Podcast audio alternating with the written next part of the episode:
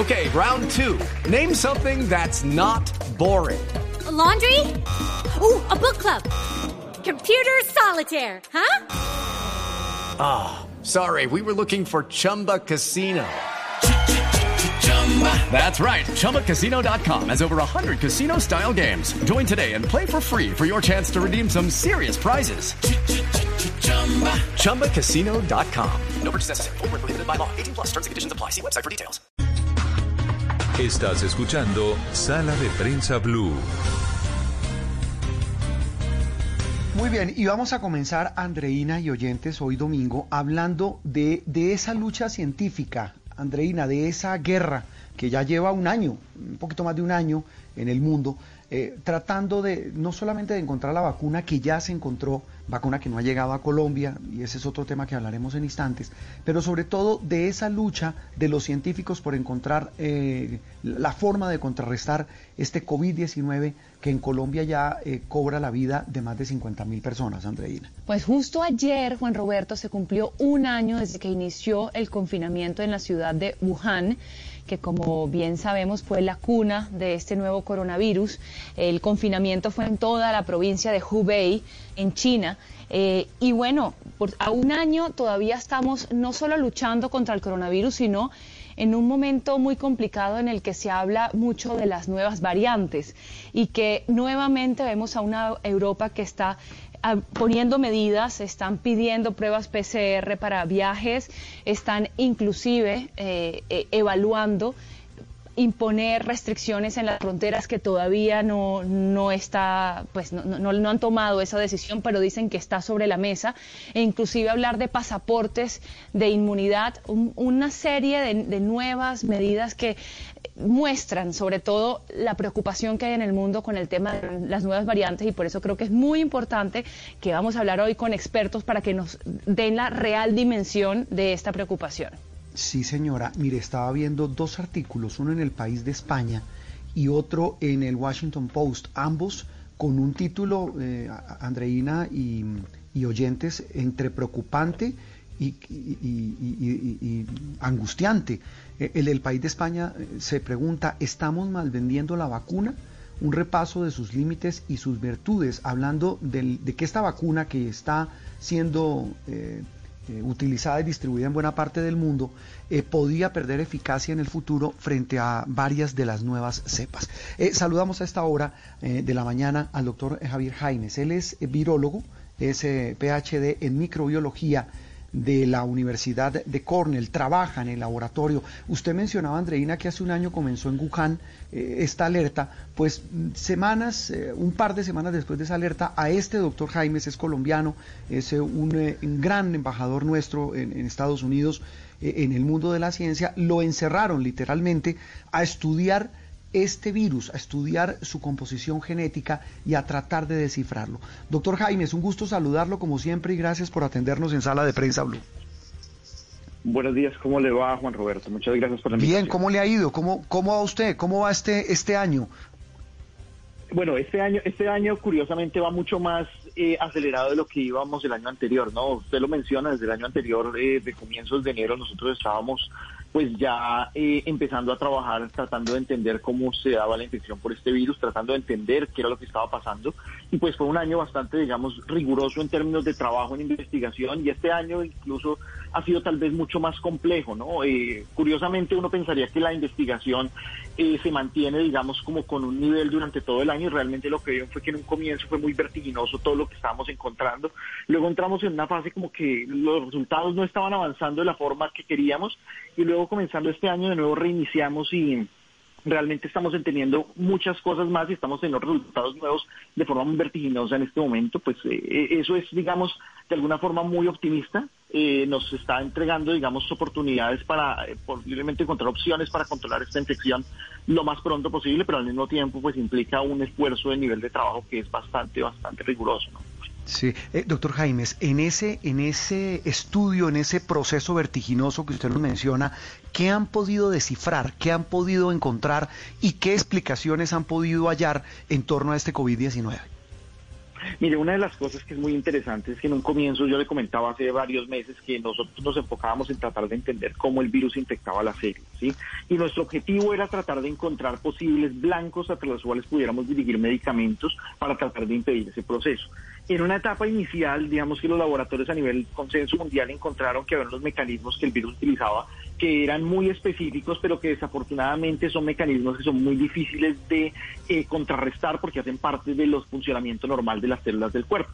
Sin embargo, nosotros en los últimos meses hemos encontrado que hay un, mecanismo muy específico que necesita el virus para ingresar a la célula y que al parecer nosotros podemos eh, eh, contrarrestar con el uso de medicamentos que ya están aprobados para el uso en humanos para unas funciones totalmente diferentes, pero que tienen el potencial, aunque no de controlar la enfermedad, sí de disminuir la gravedad de los síntomas que se presentan en las personas, sobre todo en aquellas personas que tienen enfermedades predisponentes como la hipertensión y que posiblemente han estado tomando estos medicamentos durante un periodo muy largo anterior a infectarse con el virus. Entonces, en este momento eso es lo que nosotros estamos enfocando. En este momento ya tenemos una publicación sometida donde estamos eh, presentando los resultados de cómo estos medicamentos tienen el potencial de reducir la infección y por lo tanto reducir el impacto clínico en aquellas personas que los están recibiendo. Doctor Jaimes, pero ¿de qué medicamentos estamos hablando? Aquí en Colombia eh, hubo una discusión eh, sobre la ivermectina que, se, ha, digamos, puesto sobre el tapete si realmente ayuda o no. Sin embargo, algunos médicos lo están recomendando, la están eh, recetando también. ¿Cuáles de estos medicamentos realmente están funcionando más allá de las polémicas políticas? Bueno, entonces déjeme hablarle primero de todos los que usted menciona, los que son la ivermectina, y eh, la hidroxicloroquina o la cloroquina. Estos son dos medicamentos que se mostró que a nivel de laboratorio tenían potencial de reducir la infección, pero desafortunadamente los dos medicamentos tienen como consecuencia que los niveles de toxicidad son muy muy bajos, muy altos, perdón. Quiere decir entonces que a dosis bajas incluso pueden generar efectos secundarios graves en las personas.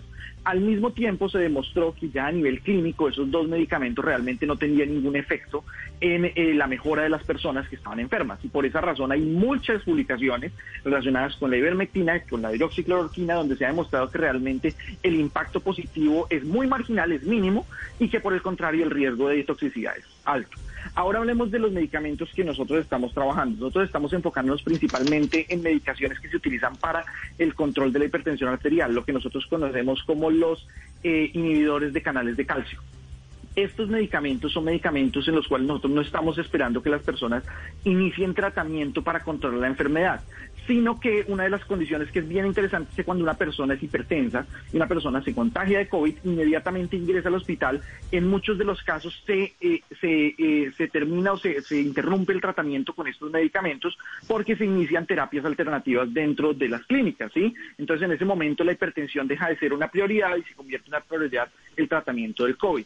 Lo que nosotros hemos visto a nivel clínico, y este es un estudio que aún no hemos sometido esa parte, pero sí ya está, ya estamos analizando los datos a nivel clínico en la ciudad de Nueva York, es que las personas que siguen el tratamiento y que eh, han tenido el tratamiento de forma anterior, pues porque tenían hipertensión, sufren menor eh, sintomatología clínica y por lo tanto es menos grave la consecuencia de la infección. Entonces, ¿qué es lo que nosotros queremos? Que posiblemente en esas personas que están bajo el tratamiento de hipertensión con este grupo de medicamentos, hemos probado seis medicamentos y de esos hemos visto tres que tienen potencial de reducir esa, ese impacto clínico, que esas personas continúen con el medicamento, continúen con su tratamiento al mismo tiempo que reciben los tratamientos adicionales para COVID y eso posiblemente va a reducir el impacto de la enfermedad para estas personas. Esta semana escuchábamos al primer ministro de Reino Unido que posiblemente no era solo más contagiosa, sino también más letal que antes se había dicho que no era más letal la nueva variante, la, variante de coronavirus que se originó en Reino Unido.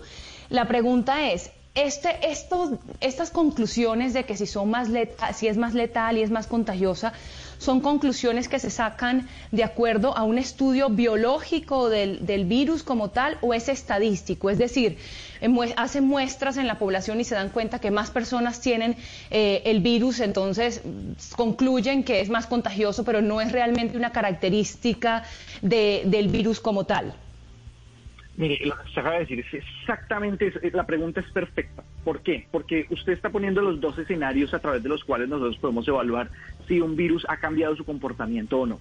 El escenario uno es evaluar cómo es la biología, cómo es el comportamiento de ese virus en las personas o incluso a nivel de laboratorio. Eso nos puede dar a nosotros una idea de cómo el virus, digamos, si lo ponemos en el laboratorio y crece un poco más rápido, se replica más rápido, nos dice que a nivel de esas condiciones tiene características diferentes que le permite replicarse más rápido, etcétera, pero eso no quiere decir que la persona lo haga así. Para determinar eso necesitamos mirar cómo es el comportamiento del virus en las personas que están infectadas, determinar si estas personas tienen mayor sintomatología clínica, si tienen mayor eh, cantidad de virus que estén excretando, ¿sí? Si tienen mayores consecuencias a nivel clínico que sean relevantes y que podamos determinar que están relacionadas con la infección con el virus. Ese es un punto de vista. El otro punto de vista del que usted menciona, que es un punto de vista estadístico, en el cual, ¿qué es lo que hace? A los investigadores determinan cuál es la proporción de esos casos causados por esta nueva variante del virus y si esta nueva variante del virus realmente está más distribuida o no, si hay más casos o no, si están más relacionados con mortalidad o no. Pero entonces, si miramos los dos escenarios realmente, para sacar conclusiones claras acerca del comportamiento, el único que realmente nos permite determinar si realmente el virus es más contagioso, más virulento, más letal o no, es realmente evaluarlo en el paciente y determinar si en el paciente el virus está teniendo consecuencias mucho más graves. La mayoría de estas conclusiones que se están sacando, principalmente las que se han sacado desde el comienzo a nivel de, de la variante del Reino Unido, los comentarios que se hicieron a partir del Reino Unido, están basados en los análisis estadísticos de los nuevos casos esos análisis tienen muchísimos artefactos que a veces no se tienen en cuenta. Un artefacto importante es la cantidad de diagnóstico que se haga en la zona en la cual se están tomando esas muestras, ¿no? Si se hace mucho diagnóstico, la probabilidad de encontrar más cepas es mucho más alta. ¿Sí? Si hay muchos más casos relacionados a personas adultas, es mucho más probable que se determine que la variante está más distribuida, etcétera. Eso no quiere decir que realmente sea más contagiosa y más letal. Mi opinión personal, y eso es algo muy personal, yo personalmente creo que no hay evidencia clara en este momento para determinar que la variante es realmente o más contagiosa o más letal. Sí, es la visión de un científico, el doctor Javier Jaimes, es virólogo, eh, eh PhD en microbiología de la Universidad de Cornell. Eh, mire, antes, antes eh, de, seguir hablando de este tema, aquí en Colombia, pues usted nos decía que, que seguía también muy de cerca lo que ocurría aquí en, en, nuestro país. El tema es que mientras el mundo está hablando ya de la, de la capacidad y la efectividad de la vacuna que ya se está distribuyendo en Colombia no ha llegado y estamos en un debate enorme por la respuesta del gobierno, etcétera. desde, desde el sitio donde usted está, desde el grupo de estudio eh, que usted, del que usted hace parte, doctor Jaimes, eh, ¿Cómo ven lo que está pasando en Colombia? La respuesta del gobierno colombiano frente al tema de la vacuna, un tema que, pues ha generado, más allá del debate político, pues repito, incertidumbre, desesperación, porque por ejemplo hoy en Bogotá hay confinamiento este fin de semana, en muchas ciudades del país. Eh, ese tema, ese asunto de la demora de la llegada de la vacuna, o, si no la demora, la incertidumbre de si llega en febrero, como dice el gobierno, de si llega en marzo, como dice la OPS, eh, para ustedes, ¿qué les indica, doctor Jaimes? Mire, es, es un tema muy, muy álgido, muy difícil de, digamos, de analizar, ¿no? Eh, en un comienzo, cuando se hicieron los primeros anuncios, el gobierno había hecho que ya había hecho unas negociaciones con las empresas para obtener vacunas. Eh, de esas negociaciones, usted posiblemente lo sabe, claro, han dicho que esas negociaciones son eh, confidenciales, no se conoce bien la información y se está confiando principalmente en el mecanismo COVAX para adquirir las vacunas. El mecanismo COVAX, la mayoría de los países, como los países desarrollados, se han, se han soportado en el mecanismo COVAX como una estrategia alternativa a las negociaciones iniciales con las empresas farmacéuticas. ¿Qué quiere decir? Los países negocian con la farmacéutica, compran un número de vacunas y lo que quede haciendo falta lo vamos a obtener del mecanismo COVAX. Hasta el momento, y lo que yo entiendo en Colombia, esa era la idea, pero lo que se está viendo en este momento es que realmente el mecanismo COVAX está convirtiéndose en la fuente principal de, eh, de, de fuente de esa vacuna para Colombia, lo cual es preocupante porque es un mecanismo que es mucho más lento, que se va a demorar y que tiene ciertas desventajas comparadas con aquellos países que están adquiriendo la vacuna de forma directa. Algo bien importante que mencionó precisamente OPS es que la vacunación es necesario iniciarla a nivel mundial. ¿sí? Si controlamos la enfermedad en un país, pero en otros países sigue circulando, no estamos haciendo absolutamente nada. Por lo tanto, hay necesidad y emergencia de que esa vacunación se inicie lo más pronto posible también en Colombia.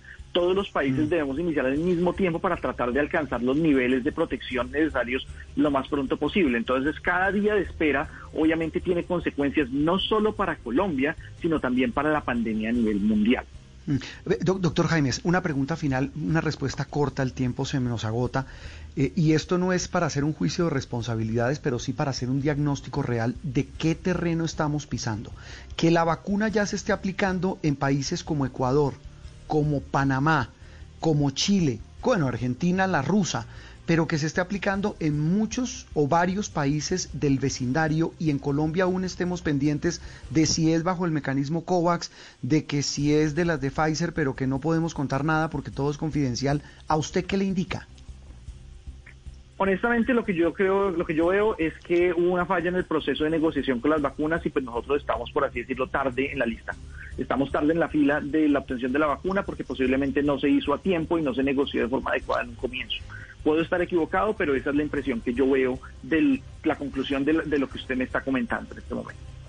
Bueno, pues doctor Jaimes, ha sido siempre, como siempre, un gusto saludarlo. Lo volveremos a, a, llamar porque dialogar con usted nos abre y sobre todo a los oyentes mucha, mucho de este escenario tan difícil y complejo como es el tratamiento, el estudio y la lucha contra este COVID-19. Feliz resto de domingo. Un abrazo, doctor Jaimes. Lo mismo para ustedes, que estén muy bien.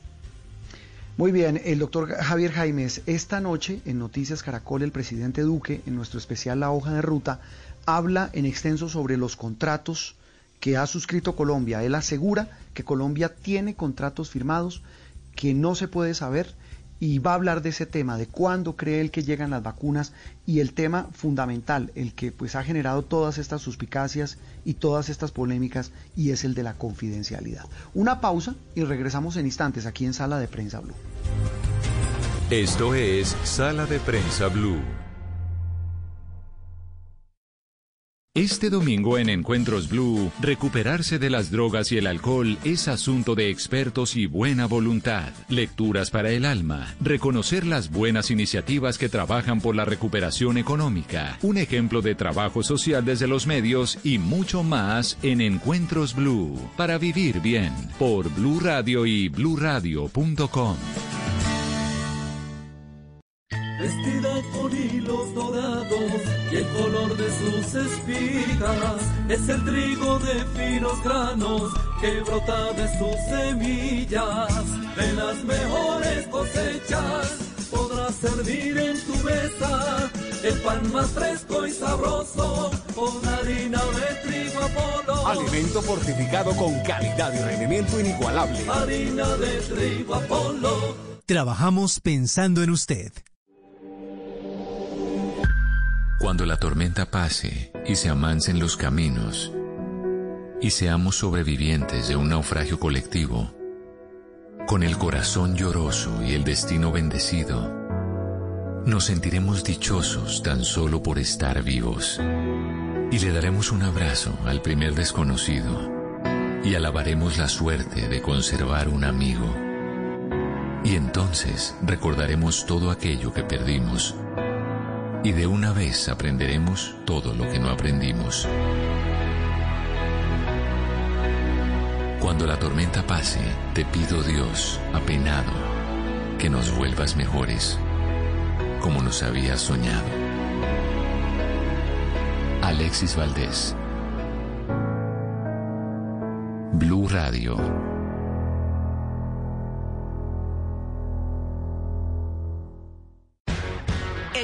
Más esperado regresa en su etapa final. Solo uno logrará llegar a lo más alto y llevarse un premio de 300 millones de pesos. Las noches vuelven a sonar a otro nivel. Muy pronto, tú nos ves, Caracol TV. Mucho se habla de la felicidad, pero ¿cómo encontrarla? De eso estaremos hablando en Generaciones Blue. Generaciones Blue, este domingo a las 12 del día. Generaciones Blue por Blue Radio y bluradio.com. La nueva alternativa. Estás escuchando Sala de Prensa Blue. Avanzamos en esta mañana de domingo con mucho frío en Bogotá, eh, un buen clima en la ciudad de Medellín, eh, sol en la costa caribe, también nos reportan muy buen clima en el eje cafetero, en fin, pero en Bogotá, en la sabana de Bogotá, un frío espantoso, las madrugadas de entre sensación térmica de 4 o 5 grados y en la noche ni se diga. Seguimos hablando de los confinamientos, de lo que de los ecos, las huellas de esta pandemia en el mundo. Lo que está pasando en Europa eh, pues eh, pinta bastante complejo. Eh, al anuncio que ha hecho el Reino Unido de la aparición de una nueva cepa, que para muchos científicos es una alerta innecesaria, según el primer ministro Boris Johnson, 30% más letal que la actual. Eh, pues ya empieza a generar estragos. Eh, se reportan en España, en Francia y en Italia que ya se detectan casos de esa denominada cepa británica entre los nuevos casos de COVID-19. Y cuando en medio de todo eso, pues avanzan nuevos confinamientos y ese fantasma de las cuarentenas. Nuestro compañero Enrique Rodríguez, como siempre, un gusto, lo, sacamos de su descanso de fin de semana un momento, un par de minutos. Enrique, como siempre, un gusto saludarte. Y el panorama en este fin de semana en España y en Europa en torno a este tema de los nuevos confinamientos y el temor de esta nueva cepa, la famosa británica. Enrique, buenos días. Buenos días, Juan Roberto. Siempre es un placer saludarte. Eh, la situación, la verdad, aquí en Europa es muy preocupante. Es muy preocupante porque estamos con datos ya que en algunos casos superan a los de la primera ola. Aquí en España, por ejemplo, el viernes son los últimos datos que tenemos porque inexplicablemente los fines de semana sigue sin haber datos. Para esto sí hay fin de semana. La pandemia no entiende de muertes en fin de semana, pero quienes recogen los datos sí. En todo caso, digo, el viernes, por ejemplo, conocíamos que los datos de hospitalizaciones en algunas regiones españolas de ocupación de cuidados intensivos eran ya peores que los de la primera ola de la pandemia. Eso no significa que esté muriendo más gente, porque los sistemas están mejor preparados, los médicos están mejor preparados, hay más herramientas y más equipamiento, pero eso nos da una idea de cómo está siendo esta pandemia. También el gobierno español decía que temía que a partir del próximo mes de marzo, es decir, en nada, el 45% de los infectados aquí en España lo fueran por la cepa británica, que sigue avanzando por todo el territorio, de, no solo de España, sino de la Unión Europea. Como bien decías, países como Francia, como Italia, Alemania, que es uno de los países que mejor le fue en la primera ola, dentro de lo malo que fue la primera ola, se está encontrando con mil muertos diarios sostenidos, de manera sostenida durante hace casi un mes.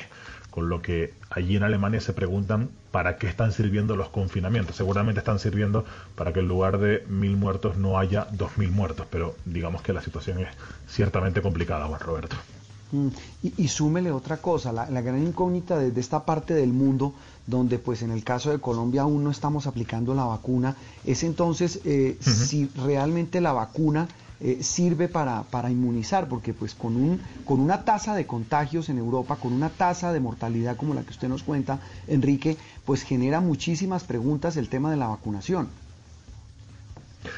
La vacuna, pues si seguimos el ejemplo israelí, que es donde más se ha vacunado de todo el planeta, allí sí se está notando que la enfermedad ha retrocedido. Claro que tengamos en cuenta que en Israel se ha vacunado a prácticamente un 30% de la población. Entonces ya sí hay un grupo significativo de población. Aquí en España apenas hemos llegado al millón de vacunados y esa cifra va a crecer más lentamente, lo saben nuestros oyentes, quienes hoy en Blue Radio todos los días lo saben, hemos venido contando que los dos principales fabricantes de vacunas, o dos de los principales fabricantes, Pfizer y AstraZeneca, ya han dicho que va a haber recortes en la producción de vacunas por, por, porque, porque directamente no dan abasto. Entonces, eso va a perjudicar a los países que estamos ya en el proceso de vacunación y ni qué decir tiene a los que no han empezado, como es el caso de Colombia. Pues Enrique, como siempre, un gusto. Eh, tal vez una cosa final. Eh, el tema de la cepa británica, eh, Andreina lo mencionaba hace algunos instantes, pues puede estar generando un, generando un pánico adicional. ¿En España ya lo ven como una amenaza latente, real? Se ve como una amenaza, se ve sobre todo en aquellas comunidades que han tenido más contacto con, la, con, con, Reino Unido, el caso de las Islas Canarias, por ejemplo, que ha recibido poco, pero ha recibido algo de turismo del Reino Unido durante las pasadas Navidades. Eh, no parece que sea la cepa dominante por el momento. Eh, el viernes salió Boris Johnson a decir que esta mm, cepa podía ser más letal que la original, digámoslo así, pero eh, los científicos han apresurado a decir que esos datos son todavía demasiado preliminares, que sí que es verdad que se contagia más, pero no es necesariamente cierto que esté matando más. Pero evidentemente preocupa, como preocupa también la de Manaos, la cepa de Manaos, que la tienen ustedes más cerca ahí en Brasil, de la que se dice algo parecido de la británica, la cepa sudafricana pero esto va a seguir así, porque los virus se comportan así. Seguramente nunca nos, habíamos fijado tanto en el comportamiento de los virus, pero este es el comportamiento habitual de los virus. Eh, pues Enrique, un gusto como siempre saludarlo y lo que usted dice, usted hace un reporte diario en Mañanas Blue con Néstor Morales y con Felipe Zuleta de, esto que está pasando en Europa.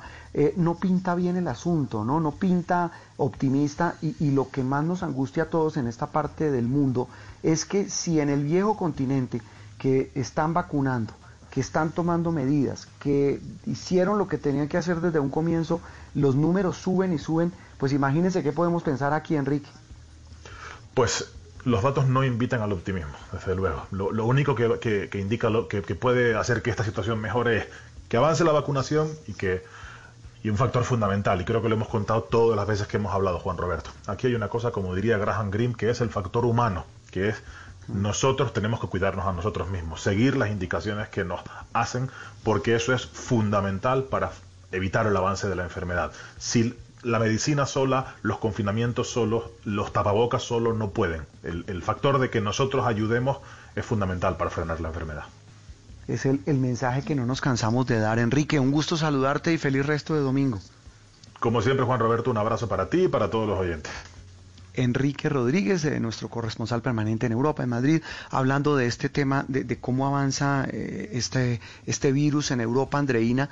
Repito, usted le preguntaba al doctor Jaimes hace un rato sobre si era o no exagerado, si, si científicamente hay bases para, para temer por esa famosa nueva cepa británica. Pero lo que nos dice Enrique es que ya eh, por lo menos el 20% de los nuevos casos en España eh, corresponderían a esa nueva cepa, eh, al parecer mucho más agresiva y más mortal, Andreina. Pues digamos que, como decía también Enrique, algunos científicos dicen que es muy prematuro decir que es más mortal. Sin embargo, también se cree que es más, es más contagiosa por lo que más personas la tienen y eh, cuando hacen los estudios se dan cuenta que esas personas están contagiadas con esta variante, pero hay muchos factores que, que tienen que ver allí. También puede haber eh, todos los temas de diciembre, los mayores contactos. Entonces, digamos que eso requiere estudios mucho más amplios, pero como siempre, estamos de, estamos de la mano de la ciencia. La ciencia es la que nos dice. Por eso es tan importante que creamos en los científicos y que sigamos sus recomendaciones. Y hasta ahora, como bien dijo Enrique, la, lo más certero y lo mejor es el distanciamiento social, el cubrebocas, bueno, la mascarilla, como les gusta decir a ellos en Europa, y el lavado de manos. Eh, está en nuestras manos realmente ese mensaje que suena tan de cajón, tan cliché y que llevamos casi un año eh, diciéndolo, pues resulta ser el mejor antídoto y la mejor barrera. Seguimos en Sala de Prensa. Blue. Esto es Sala de Prensa Blue. Uno de los temas políticos eh, que van a que va sin duda a sacudir eh, el ambiente en nuestro país y seguramente a generar mucha más polarización de la que ya vivimos, tiene que ver, Andreina, con los movimientos de revocatoria a varios alcaldes en algunas de las principales ciudades del país. Bueno, y que además, por supuesto, agrega un problema adicional a el momento que estamos viviendo en que los alcaldes tienen que estar enfocados en cómo eh, gestionar el tema de la pandemia, ahora el tema de las vacunas y les llega esta distracción tremenda que es ahora defenderse, bueno, o esperar a que estos procesos ver si tienen o no vida, pero por supuesto que es un tema que en este momento pues es muy importante y que toca ver cómo va a avanzar.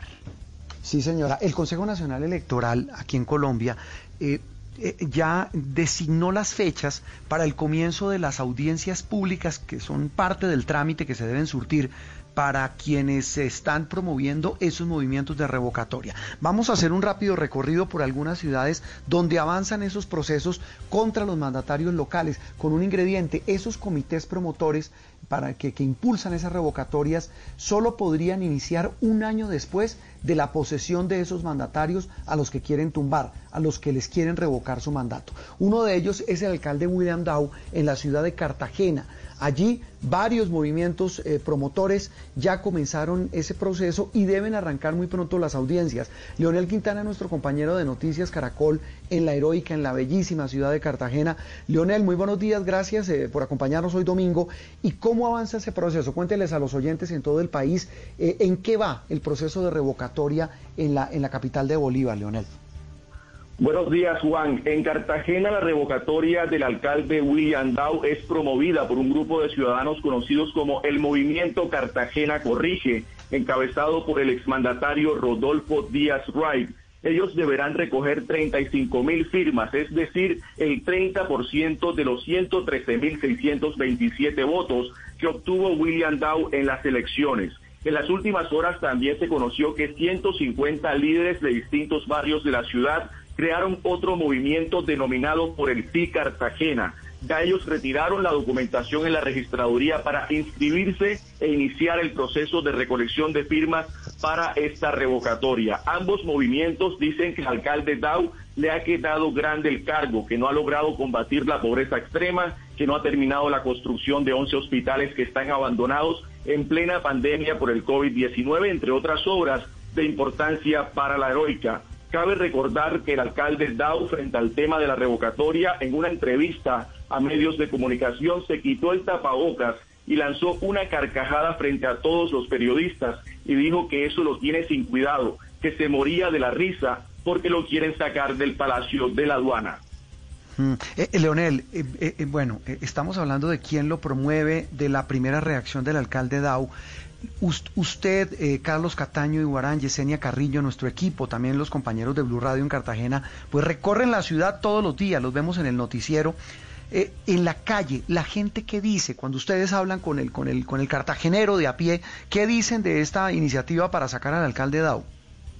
Algunos están de acuerdo, por supuesto, porque aseguran que el alcalde se ha dedicado a eh, eh, lanzar improperios contra algunos funcionarios, contra algunos políticos, pero otros eh, también se oponen. Dicen que el alcalde está haciendo buenas gestiones por Cartagena, que está trabajando, que está luchando contra la corrupción, que es lo más importante porque es lo, que en los últimos años ha de alguna manera impactado socialmente, económicamente la ciudad.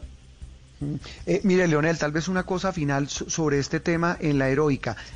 respetando, y usted mismo lo dice, la, persona que lo está liderando ese movimiento es un exalcalde, eh, pero también quienes son los detractores de esas iniciativas, en el caso de Cartagena, pues dicen, mire, al alcalde Dau le están cobrando el haberle ganado a esa clase política corrupta que por años eh, se había apoderado de la heroica. Inclusive él, eh, comenzando el año, terminando el año pasado, nos contó en Noticias Caracol que al año esta gente se come casi 90 mil millones de pesos eh, en, en contratos y aún en corrupción. ¿Eso también puede tener algo de cierto?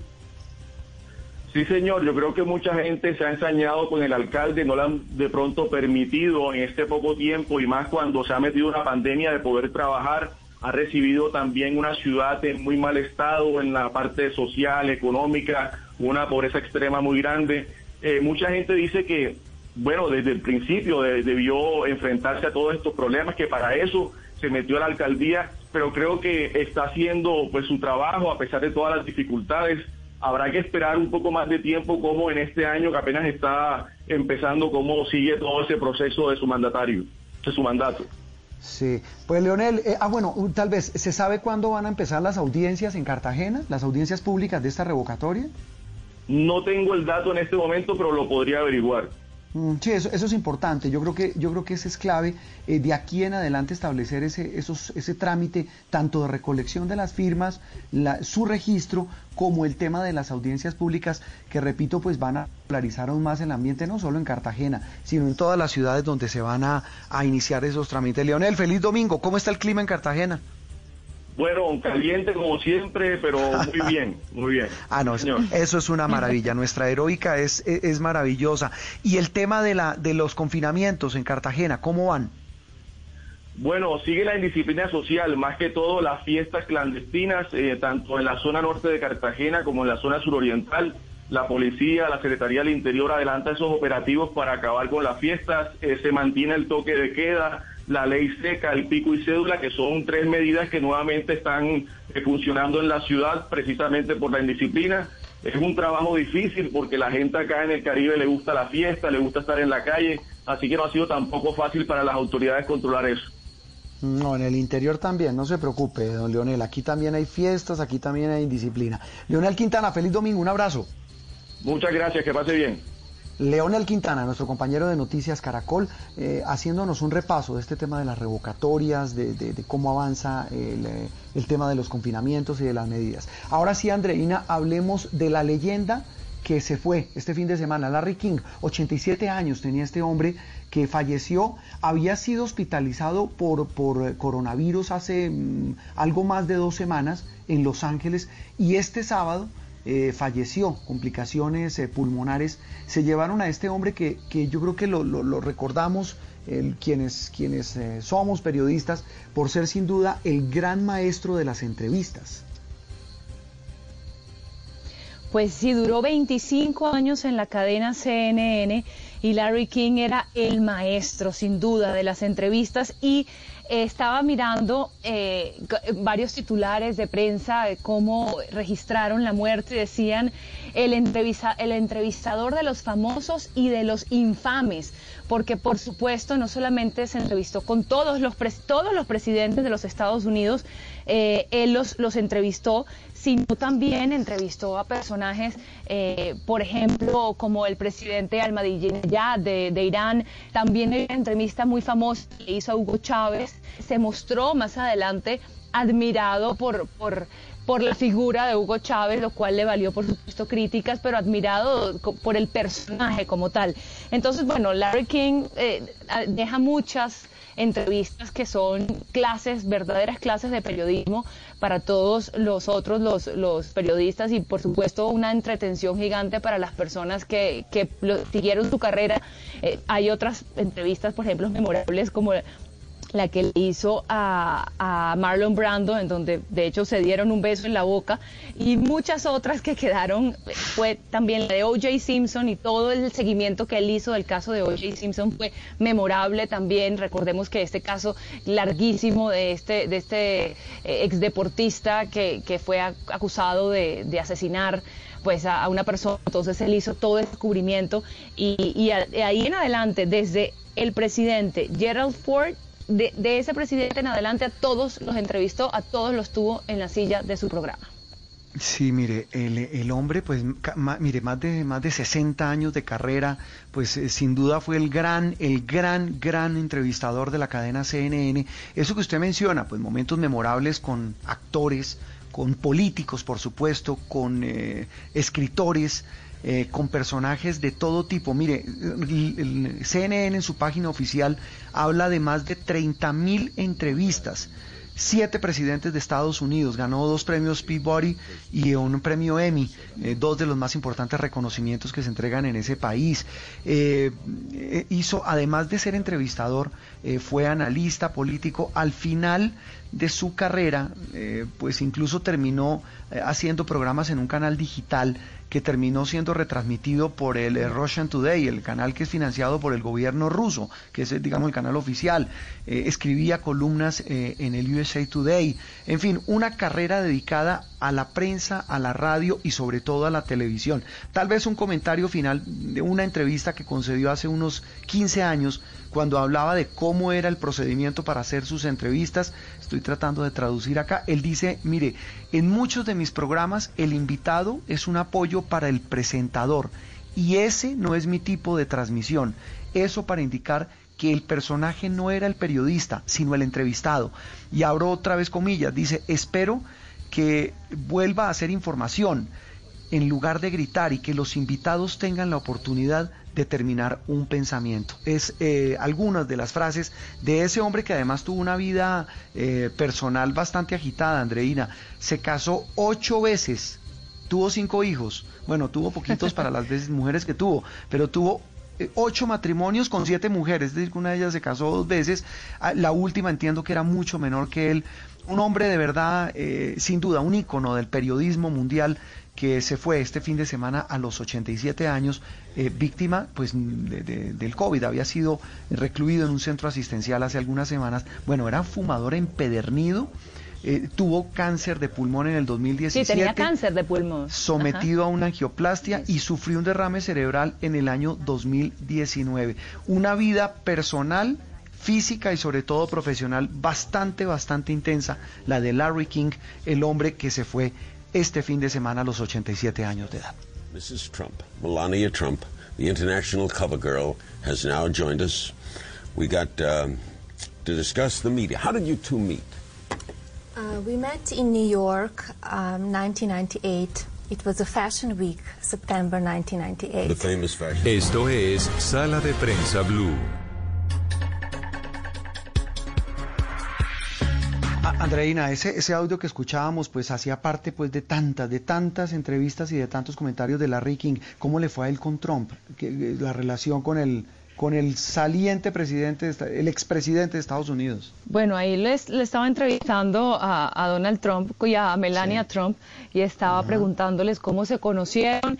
Ella estaba contando que en una, en una semana de la moda de Nueva York, la famosa semana de la moda de Nueva York, y bueno, finalmente eh, Larry King, como decíamos, en ese momento Donald Trump no era presidente, eh, pero él como sentaba en, su silla a todos los grandes personajes, y por supuesto, como conocemos, Donald Trump ha sido un gran personaje desde desde siempre, es un magnate muy televisivo, entonces allí lo tuvo y allí le hizo esas preguntas personales de cómo se conocieron, de su relación y por supuesto fue una más de las 30 mil o 50 mil también he visto que tiene, porque como después siguió haciendo otras entrevistas digitales, eh, se sumaron muchas otras tantas a esa, esa interminable número de entrevistas que hizo ese maestro del periodismo.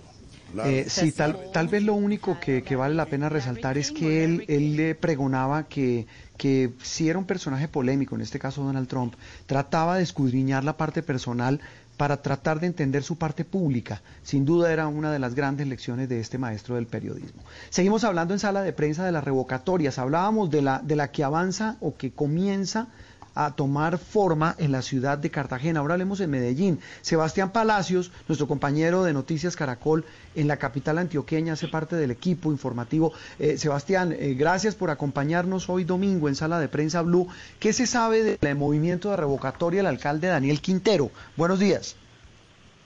Juan Roberto Oyente, es un gusto poderlos acompañar en esta mañana de domingo una tormenta se ha generado en la ciudad de Medellín producto de este tema, Juan Roberto, y recapitulemos un poco qué es lo que está pasando en la ciudad. El pasado lunes 4 de enero se dio a conocer por parte del movimiento que se llama Medellín Cuenta conmigo, presentaron ante la registraduría toda la información y la documentación que permite o que ellos pretenden generar la revocatoria del alcalde de Medellín. Ese fue el primer paso.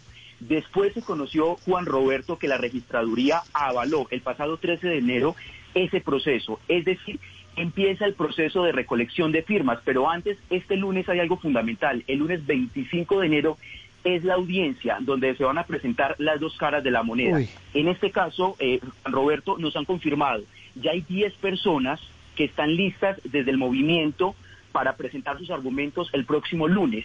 Y el alcalde de Medellín, Daniel Quintero, lo ha dicho a través de sus redes sociales que él personalmente va a hacer presencia en esa audiencia Incluso llama la atención que las críticas le han venido porque dijo a eso. Ese fue el término que él, eh, él hizo énfasis para referirse a la audiencia del próximo lunes.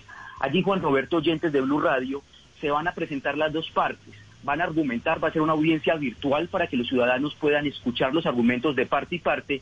Y finalmente viene esa etapa compleja que es la recolección de firmas. Juan Roberto, 780 mil votos fueron los que se presentaron en la ciudad de Medellín durante la jornada electoral pasada. Para poder cumplir con los requisitos que presenta la registraduría, deben presentar el 30% de las firmas de ese número que le menciono.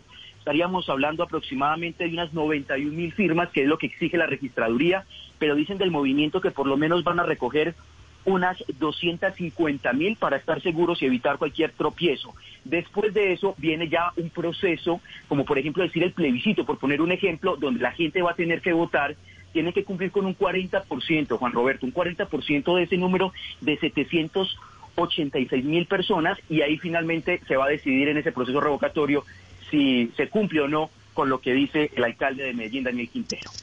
Sí, eh, mire Sebastián, tal vez una cosa final, una pregunta similar a la que le planteamos a, Lionel en Cartagena. Pues obviamente no, no tiene el rigor científico de una encuesta, pero ustedes, ustedes pulsan la opinión del, del, del antioqueño, del paisa en las calles de Medellín.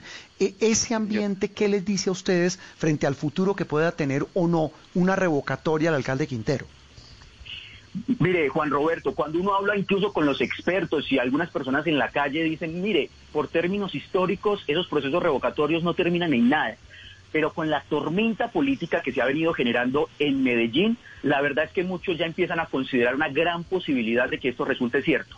Por ejemplo, Juan Roberto, por mencionar algunas cosas, el tema del gobierno corporativo, la tormenta que se generó por Hidroituango, eso fue ficha clave para que este movimiento tomara fuerza y presentar este proceso revocatorio contra el alcalde de Medellín, Daniel Quintero Calle.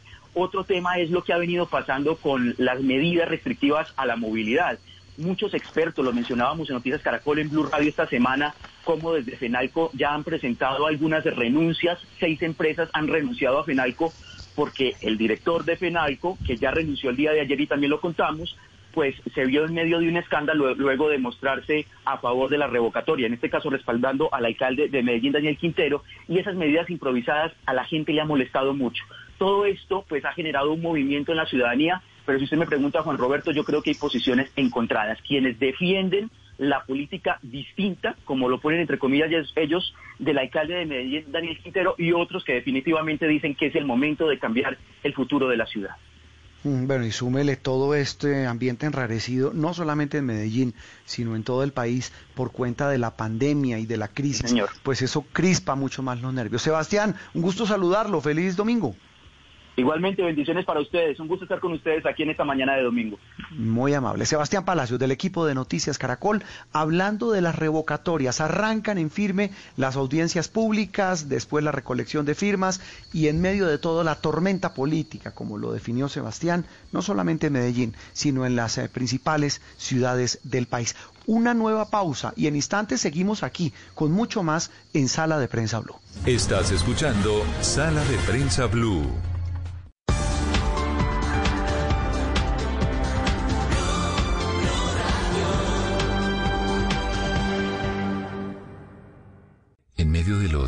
Descubrí que había dentro de mí un amor invencible.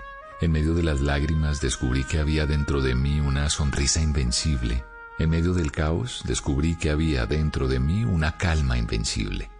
Me di cuenta a pesar de todo eso. En medio del invierno, descubrí que había dentro de mí un verano invencible. Y eso me hace feliz.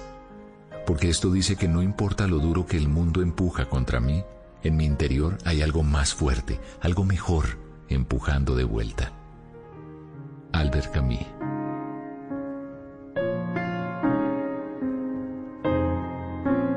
Blue Radio, la nueva alternativa.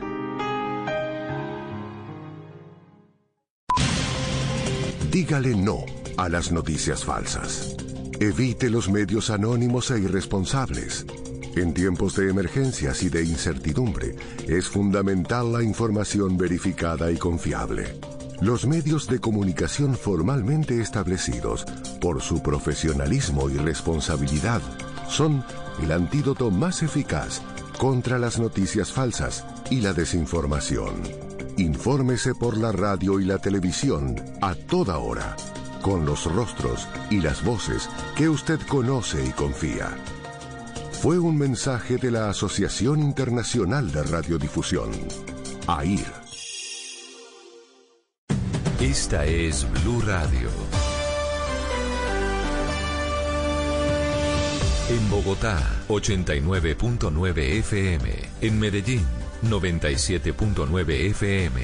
En Cali, 91.5 FM. En Barranquilla, 100.1 FM. En Cartagena, 1090 AM. En Bucaramanga, 960 AM. En Pereira y el norte del Valle, 89.2 FM. En Tunja, 103.1 FM. En Villavicencio, 96.3 FM. En Armenia, 89.2 FM. En norte de Santander, 97.7 FM. En Neiva, 103.1 FM. Y en Córdoba, 96.0 FM. También en bluradio.com. En Facebook, Blue Radio Colombia. A través de Twitter en arroba Blue Co. Y en la señal de TDT.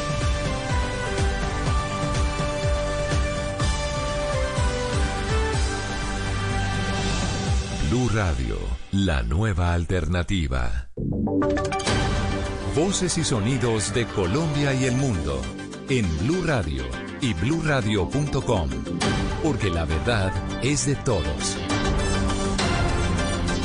11 de la mañana, momento de actualizar las noticias más importantes de Colombia y el mundo. Y vamos hasta ahora al Valle del Cauca porque las autoridades de ese departamento dieron a conocer las identidades de las cuatro personas asesinadas en Buga. El ataque dejó también tres heridos y nuevamente los jóvenes son las víctimas de la violencia. Estamos en el lugar, Víctor Tavares, que es lo último.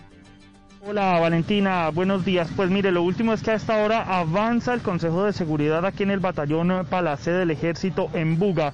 Ya llegaron los comandantes del Ejército y de la Policía, están reunidos con las autoridades locales y regionales. Blue Radio acaba de confirmar las identidades de las víctimas que están entre los 18 y los 20 años, son muy jóvenes. Incluso se intenta determinar si habría entre ellos un menor de edad. Los cuatro jóvenes asesinados corresponden a los nombres de Nicolás Suárez Valencia, Juan Pablo Marín Pérez, Sara María Rodríguez García y Valentina Arias. Entre tanto, los heridos son Ramiro Antonio Martínez, Santiago Tascón Arboleda y Jacobo Alberto Pérez Vázquez. Seguimos atentos desde Buga porque en cualquier momento las autoridades se van a pronunciar sobre este hecho que ocurrió en las últimas horas en zona rural del municipio de Buga en el centro del Valle del Cauca. Valentina. Gracias, Víctor. Y a propósito de este hecho violento, la Fiscalía ya abrió una investigación por la masacre en Buga. A la zona fue enviado también un equipo especial de fiscales para aclarar los hechos. Silvia Charri. Sí, por la masacre de cuatro personas en la zona rural eh, del municipio de Buga, en el Valle del Cauca, y además eh, por las heridas ocasionadas a otras eh, tres personas, la Fiscalía ya abrió una noticia criminal, es decir, que ya hay una investigación formal por los hechos.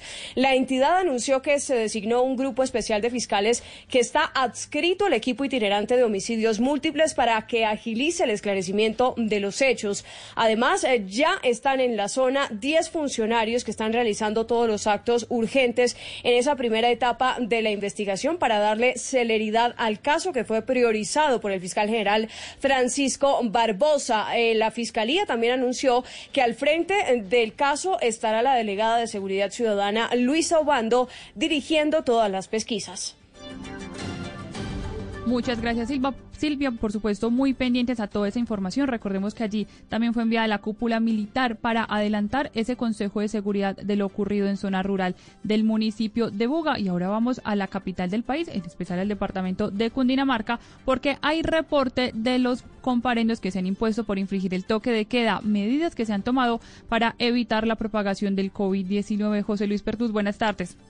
Valentina, buenos, sí señora, eh, buenos días. Pues de acuerdo a la Secretaría de Movilidad, reporte que acaban de dar hace pocos minutos, recordemos hay toque de queda en los 116 municipios del departamento, se han movilizado 192 mil vehículos este fin de semana, eso representa 100 mil menos que la misma fecha del año pasado. Cabe recordar que en Cundinamarca rige este toque de queda eh, durante todo el fin de semana, y habla Jorge Godoy, es el secretario de Movilidad del departamento. Ayer en los cuatro municipios que estaban en toque de queda se registraron 88 comparendos y 56 inmovilizaciones. En este momento en los 116 municipios estamos registrando 131 comparendos por movilidad prohibida y 90 inmovilizaciones.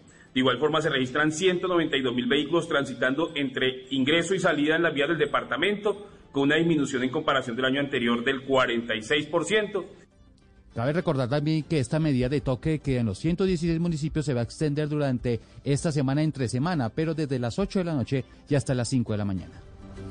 Y es que estas medidas, José Luis, muchas gracias, son, tomadas precisamente eh, teniendo en cuenta la ocupación de camas UCI. Y para hablar de ese tema, vamos hasta ahora a la costa caribe, porque en Barranquilla está la disponibilidad en un 39%. De las 718 camas que están eh, habilitadas, son las que están disponibles en este momento para atender la pandemia. Sobre esto, el reporte con Harvey Jiménez.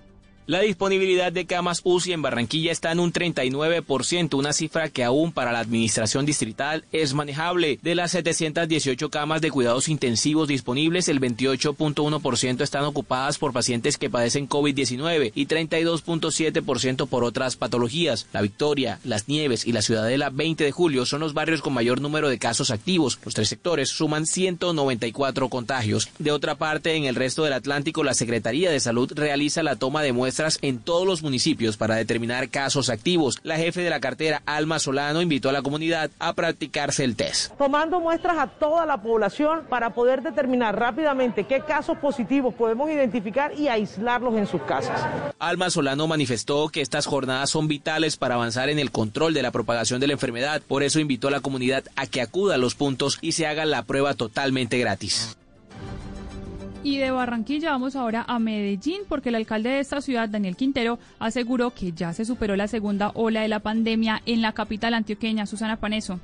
A través de su cuenta de Twitter, el alcalde de Medellín aseguró que la ciudad ya superó la segunda ola de la pandemia. Sin embargo, la ocupación de camas UCI es del 95% y ayer se reportaron 1.062 nuevos contagios para un total de más de 5.000 casos activos en la capital antioqueña. Quintero insistió en que la vacunación es fundamental para evitar nuevos cierres. La vacunación, que empiece lo más pronto posible, porque entre más rápido inicie la vacunación, más probable es que ya no tengamos que volver a poner toques de queda continuos en la ciudad. Medellín continúa con una alta afectación por COVID-19. En la ciudad hay apenas 42 camas UCI desocupadas y fallecieron en las últimas horas 23 pacientes por coronavirus. Susana, y a propósito de todas estas estrategias, el Ministerio de Salud entregó una serie de recomendaciones para que los ciudadanos detecten a tiempo los síntomas respiratorios que puedan estar asociados con COVID-19 y así evitar el colapso de estos centros hospitalarios. Es importante, por ejemplo, verificar constantemente la temperatura, autoaislarse en casa con el núcleo familiar, controlar la fiebre con métodos físicos y también medicamentos que sean previamente formulados. También ha dicho el Ministerio de Salud que es importante mantenerse hidratado y todas estas recomendaciones se toman según Claudia Cuellar Segura, quien es la subdirectora de enfermedades transmisibles, para evitar que los pacientes se agraven. El Ministerio reitera la importancia de la implementación de las tres medidas esenciales de prevención del contagio de COVID-19 y otras infecciones respiratorias como uso permanente del tapabocas que cura nariz y boca, distanciamiento físico y lavado frecuente y correcto de manos.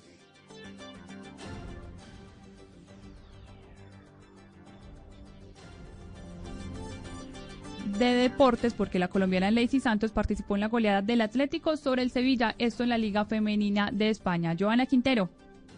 Sí, Valentina, la colombiana Lacey Santos marcó el primer gol del Atlético de Madrid que se enfrentó al Sevilla, eso en la jornada número 16 de la Liga Femenina de España. Lacey marcó sobre el minuto 17, allí abrió la cuenta. Después, la venezolana Castellanos y la brasilera da Silva en el tercer tanto para esta goleada. En el Sevilla fue titular la otra colombiana Isabela Echeverry y con esta victoria el Atlético de Madrid es tercero en la liga detrás del Barcelona y el Real Madrid. Y actualizamos también en España, pero en la liga masculina está Johan Mojica con el Elche que está perdiendo ya en este momento 1 por 0 con el Barcelona en la Liga de España y están en el entretiempo. Gracias, Joana. Y hasta ahora hay información de último minuto, Wilson.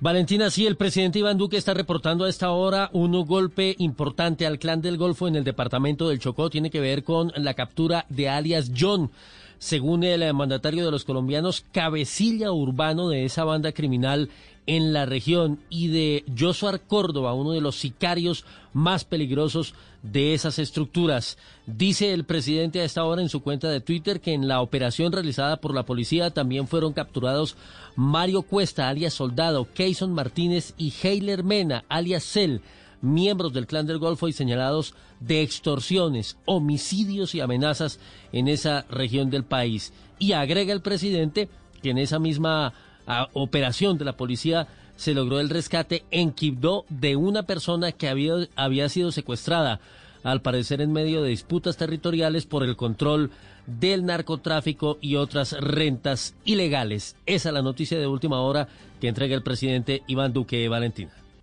Noticias contra reloj en Blue Radio.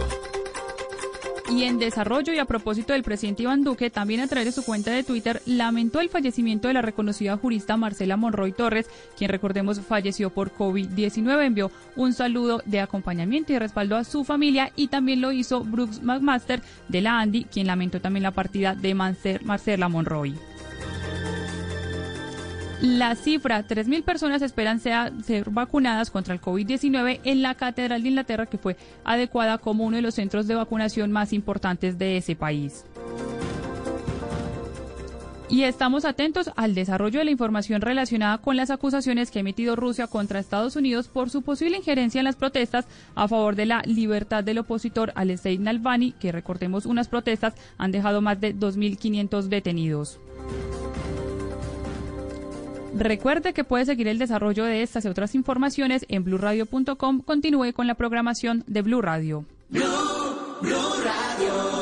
Eres un romántico empedernido. Sabes que por amor haces lo que sea. Incluso cocinar las más ricas pastas. Y traer a tu casa una de las ciudades más románticas del mundo. Donde Romeo y Julieta se amaron por siempre.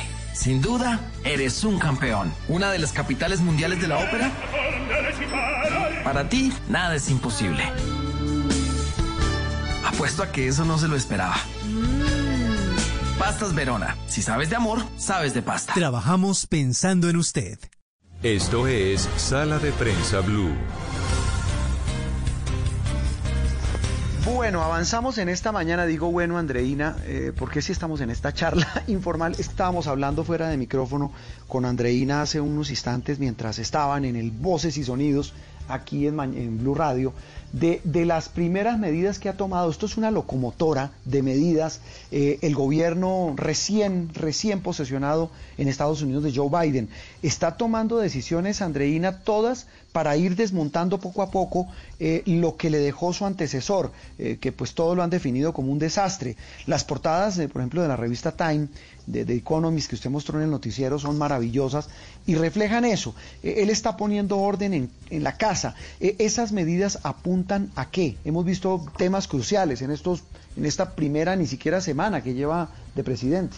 Bueno, sí, en efecto, eh, Joe Biden apenas se posesionó ese mismo día, empezó a firmar una batería de órdenes ejecutivas eh, y muchas de las cuales Primero, en uno de los frentes es el tema de la pandemia, que como él ha dicho va a ser el foco de su mandato. Apenas, eh, apenas entrando ya está eh, reacomodando, digamos, la respuesta de Estados Unidos. Entre esas acciones, eh, obligó el uso del tapabocas y una cuarentena obligatoria para los viajeros que entran al país que eso no estaba, el, tema de, la cuarentena obligatoria, también el tapabocas obligatorio en aeropuertos, en aviones, en trenes, en los viajes, eh, y de otro lado están esas que, como usted bien dice, buscan como desmontar, de alguna manera desmantelar políticas del gobierno de Donald Trump, entre ellas una de las que, que es curioso porque cuando Donald Trump se posesionó en 2016, la primera orden ejecutiva que firmó fue la del veto migratorio de países de mayoría musulmana. Y la primera, una de las primeras órdenes ejecutivas que firmó Joe Biden cuatro años después es para desmontar ese veto migratorio de ah, países de mayoría musulmana.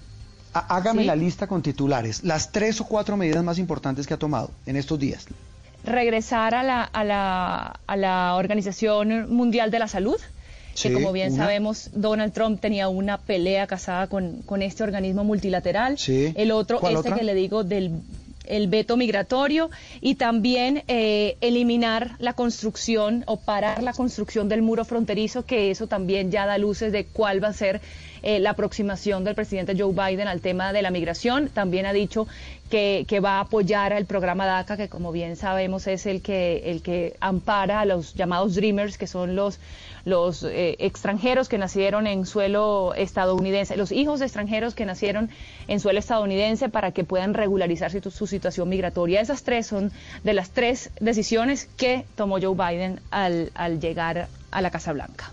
Esta semana que viene, ¿qué, hay previsto en materia de medidas? Bueno, lo principal, Juan Roberto, es el tema de las confirmaciones del gabinete, que él entró al despacho Oval sin tener a su gabinete todavía confirmado. Ya sabemos que eh, en, el, en, el, tema de defensa sí se confirmó esta semana al, al, general Austin, retirado, primero afroamericano al frente de esta, de, de esta oficina. Sin embargo, todavía faltan muchos por confirmar. De hecho, el juicio político de Donald Trump ahora se va a iniciar el 8 de febrero con la idea de darle al Senado ese tiempo para que termine las confirmaciones del gabinete de Joe Biden. Bueno, eh, vamos a, tratar de, analizar con ustedes, nuestros oyentes, el alcance de esas decisiones, más allá de los enunciados, eh, la, carga de profundidad que puedan tener. La profesora Arlen Tigner es eh, profesora de la Universidad del Rosario, amiga de esta casa, analista internacional y una persona que nos ha ayudado aquí en Noticias Caracol muchísimas veces a entender estos temas internacionales. Profesora Arlen, es un gusto como siempre saludarla. Muchas gracias. Buenos días, Juan Roberto Andreina y público.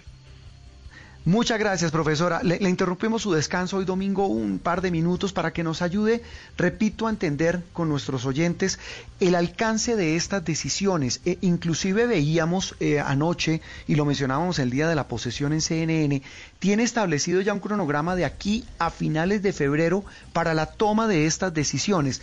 ¿Qué tanta eh, efectividad, qué tanto alcance pueden tener estas medidas y sobre todo lo más importante, qué efectos van a tener no solamente en Estados Unidos, sino en el resto del mundo?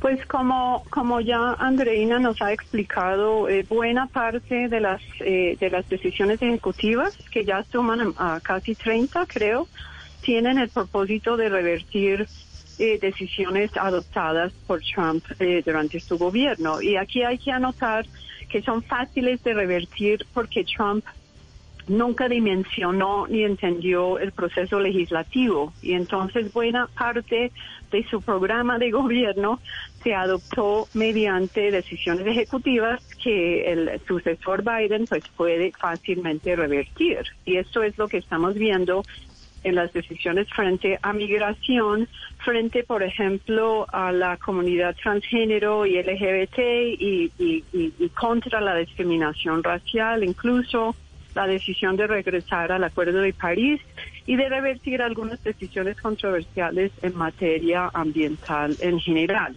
Y esto es algo que va a continuar. Y por otro lado, dada la urgencia sanitaria y económica y social que enfrenta Estados Unidos, hay otro conjunto de decisiones ejecutivas que buscan poner en, lugar eh, una política inexistente hasta ahora para combatir eh, la pandemia de manera más efectiva y para eh, coordinar la distribución y aplicación de vacunas a nivel nacional, algo que sorprendió mucho eh, en una rueda de prensa, creo que fue ayer, fue ya la confesión de que la situación está mucho peor de lo que el gobierno de Biden se imaginaba en, lo concerniente a la vacuna, porque Trump no dejó eh, instalada ninguna política desde el gobierno federal eh, para coordinar y acompañar este esfuerzo. Y también habló de, que es urgente aumentar la velocidad en la fabricación y en la realización de las pruebas. Eh, profesora, el, el, el, recomponer ese desastre que fue lo que, lo que hizo Trump eh, en estos cuatro años, eh, digamos, ese margen de espera, esa luna de miel que siempre tiene un nuevo gobernante cuando está estrenando mandato, ¿qué tan corta o qué tan larga puede ser? Y la pandemia, ¿qué tanto puede determinar ese, esa prolongación o ese recorte de esa luna de miel entre, entre el pueblo estadounidense y el nuevo presidente? Pues yo creo que hay luna de miel interna eh, solamente eh, entre Biden y un segmento de la población, habría que señalarlo porque estamos hablando de, de, 7 millones de votantes y podrían ser menos de los que se oponen todavía, pero estamos hablando de millones de votantes que no eh, aceptan eh, su eh, posesión en, la presidencia y que no le están dando ningún compás de espera ya en estos primeros días y, y meses de gobierno. Y la pandemia obviamente incide en la velocidad con la cual eh, va a poder adoptar medidas. Ahora bien, veo algunos aspectos positivos que podrían voltear la página incluso para estos sectores eh, contradictores, digamos, y es eh, la rapidez con la cual se, se, se instaura una política ya coordinada desde el nivel federal de combate eh, a la pandemia y de aplicación de la vacuna, realización de pruebas, etcétera, lo cual exige casi que eh, eh, declarar un estado de guerra, como Biden lo ha dicho. Y por otro lado, las medidas que también se están adoptando para acompañar sobre todo a sectores vulnerables de la población estadounidense para que no pierdan sus casas, para que frente al desempleo que está en aumento nuevamente puedan tener algún tipo de asistencia federal. Eh, hacia afuera es donde veo que hay un compás de espera mucho más significativo. Eh, la luna de miel es casi que total eh, porque, como sabemos, hay muchos gobernantes que crecientemente se sentían, si no desilusionados, muy frustrados con el gobierno de Trump y están viendo con mucha expectativa la posibilidad de retomar al menos donde Obama dejó hace cuatro años.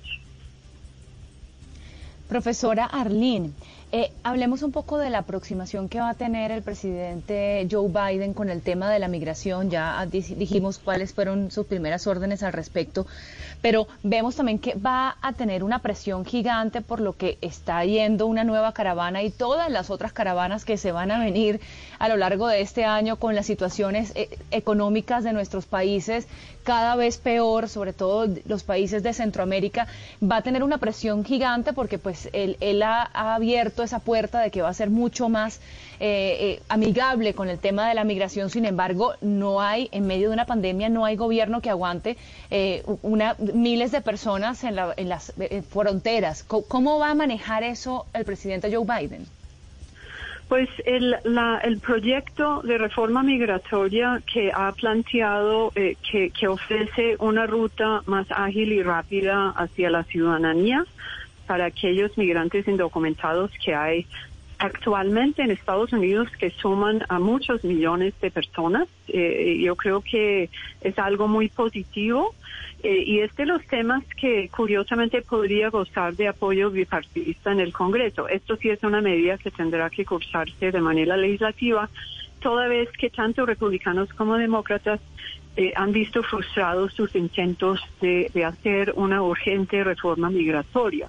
Es un proyecto que, sin embargo, no, no contempla la faceta de la seguridad eh, que se ha introducido en intentos anteriores. Y con seguridad quiero decir medidas, sobre todo con México, para que el flujo migratorio no aumente y no se intensifique en búsqueda justamente de hacerse a los beneficios anunciados en este proyecto. Eh, y aquí creo que es, es, llamativo que uno de los primeros mandatarios con, con quienes ha hablado Biden es, López Obrador, pese a que este no, no lo reconoció en la elección, sino de manera muy tardía, creo que, que, que, sugiere y, y, confirma obviamente la importancia de México para Estados Unidos y tal vez eh, sobre la marcha pues iremos viendo eh, eh, medidas en este sentido. de la mano de esto, Biden también ha anunciado que será fundamental ayudar a Centroamérica su región que Trump prácticamente abandonó para que se generen también ahí condiciones socioeconómicas eh, que permiten que las personas se puedan quedar ahí en lugar de buscar migrar hacia Estados Unidos. Eh, todo esto pues queda por verse eh, con qué efectividad se logra, pero pero sí son todos eh, son todas facetas que al menos yo entiendo se están contemplando en la medida en que se, avanza en la reforma migratoria. Sí, eh, profesor Arlene, la pregunta final obligada y es el tema Colombia. Eh, esta semana el embajador de Estados Unidos nos contó, le habló a Noticias Caracol y dijo, mire, si bien hay inquietudes en algunos sectores del Partido Demócrata por la intervención de miembros del Centro Democrático en la pasada campaña eh, política en Estados Unidos, pues esos roces, él dijo de manera muy diplomática, como es obvio, se van a superar. Y obviamente Colombia es un gran socio de los Estados Unidos, eh, como, lo dio a entender la famosa frase de que en, relaciones internacionales entre países no hay amigos sino aliados. En el caso de, lo que viene, de, ese ambiente enrarecido, eh, el que no hayan podido conversar el presidente Biden con el presidente Duque, todos estos elementos, ¿a usted qué le indican? Y el dicho es no hay amigos sino intereses. Te, voy a corregir levemente, y, pero pero es, es un dicho muy importante porque refleja la importancia de Colombia para Estados Unidos y creo que es una importancia que no hay que subestimar. Eh, al lado de México, eh, no dudo en afirmar que Colombia es la contraparte más importante y, y aún más que México es eh, un país que, dada la cercanía que distintos gobernantes han tenido con Washington, eh, es, es un país con el cual hay incluso mayor confianza eh, de, la que existe con México, eh, en donde dependiendo del mandatario de turno hay, hay mayor o menor certidumbre y confianza. Entonces, esto es cierto. Eh, ahora bien, eh, creo que si examinamos eh, la portada de hoy de la revista, de este, de, este, fin de semana, de, la revista Semana, que proclama No Problem en las relaciones con Estados Unidos, eso también es exagerar y minimizar el daño hecho durante estos años, no solo por la estrechez de la alianza Duque-Trump, sino por la injerencia colombiana en el proceso electoral estadounidense. Entonces, mm. aquí eh, ciertamente creo habrán ciertas cuentas de cobro. Eh, una cuenta de cobro es alargar el tiempo eh, en el cual se concede una llamada telefónica, por ejemplo, con el presidente entrante. son demoras para conseguir citas con eh, legisladores y nuevos integrantes del gabinete, entre otras cosas que podrían pasar. Pero del lado de esto, creo que sí se vienen y en los pronunciamientos del embajador también se observan cambios de énfasis eh, por parte de Estados Unidos en su relación con Colombia y ahí es donde yo veo grandes interrogantes en cuanto a la facilidad y habilidad con las cuales el gobierno Duque va a poder reacomodarse y aquí estoy pensando en el apoyo mucho más enfático al proceso de paz y su implementación. Estoy pensando en la defensa de derechos humanos, la necesidad de defender eh, a excombatientes, líderes, etcétera. Estoy pensando en una posible flexibilización en la política antidrogas que Duque se verá eh, en dificultades para ver cómo manejar, dado que su, su, su estrategia ha sido bastante ortodoxa, sobre todo frente a cultivos ilícitos. Y yo sí vaticino eh, cambios frente a Cuba que pues ya se anuncian y eventualmente hacia Venezuela. Eh, eh yo no dudo de que Biden va a buscar eh, una negociación eh, de algún tipo política con el régimen de Maduro frente a la cual pues eh, Duque ha sido enfático en que no aceptaría. Entonces creo que, que queda por verse esa, esa capacidad de acoplamiento colombiano a, estos cambios, pues que, mirando también quienes están nombrándose, pues se vienen, ¿no? Sí, hay clave que el embajador exactamente lo dijo en la entrevista con Noticias Caracol. Dijo, el tema principal para la nueva administración es la implementación del acuerdo de paz. Profesora Arlen Tingler, un abrazo como siempre, gracias. Muchas gracias a ustedes y muy buen día. Muy amable, la profesora Arlen Tigner, internacionalista, profesora titular de la Universidad del Rosario, hablando de la llegada de la nueva administración a la Casa Blanca. Seguimos en Sala de Prensa Blue. Estás escuchando Sala de Prensa Blue. Bueno, avanzamos en este tema, Andreina y oyentes, eh, volviendo al tema colombiano, de las revocatorias. En total, eh, me dicen en la registraduría que se han eh, inscrito 37 solicitudes para revocar alcaldes en diferentes ciudades y municipios del país. Uno de ellos también es en, en el departamento de norte de Santander, en su capital Cúcuta. Claro que sí, es el alcalde Jairo Tomás Yáñez, que es otro de los que está ahí pues en, en la mira por estas solicitudes para revocar su mandato y de hecho esta semana se hizo, se postergó, iba a ser el, el, jueves pasado y ahora es el 27 de enero la sesión en la que el alcalde se va a defender ante el comité promotor de esta revocatoria. Y le preguntamos a Juliet Cano, eh, nuestra corresponsal de Noticias Caracol en Cúcuta. Juliet, gracias por acompañarnos en Sala de Prensa Blue. ¿Y por qué la alcaldía pidió la postergación? Hola, buenos días para todos. Pues este miércoles 27 de enero se va a desarrollar la audiencia donde el alcalde se defenderá ante el comité promotor de esta revocatoria. Esta audiencia será transmitida en la página del Consejo Nacional Electoral. La iniciativa fue denominada como de que se va, se va, póngale la firma. El comité promotor de la revocatoria ha dicho que el alcalde no ha cumplido con su plan de gobierno. El alcalde pidió que se postergara y pues eh, luego de esta audiencia se procede a la recolección de firmas que buscan validar la revocatoria en contra del mandatario Jairo Yáñez. Recordar también que el alcalde sacó 110.057 votos y se deben recolectar 33.017 firmas. El comité que está promoviendo esta revocatoria ha dicho que espera recolectar 100.000 firmas. Luego de esa recolección de firmas se procede a la verificación por parte de la registraduría. Muy bien. E, en la, en la calle Juliet, ¿qué dice la gente? ¿Qué, qué, logra usted eh, conversar con los, con los cucuteños de lo, que, de lo que viene para el alcalde?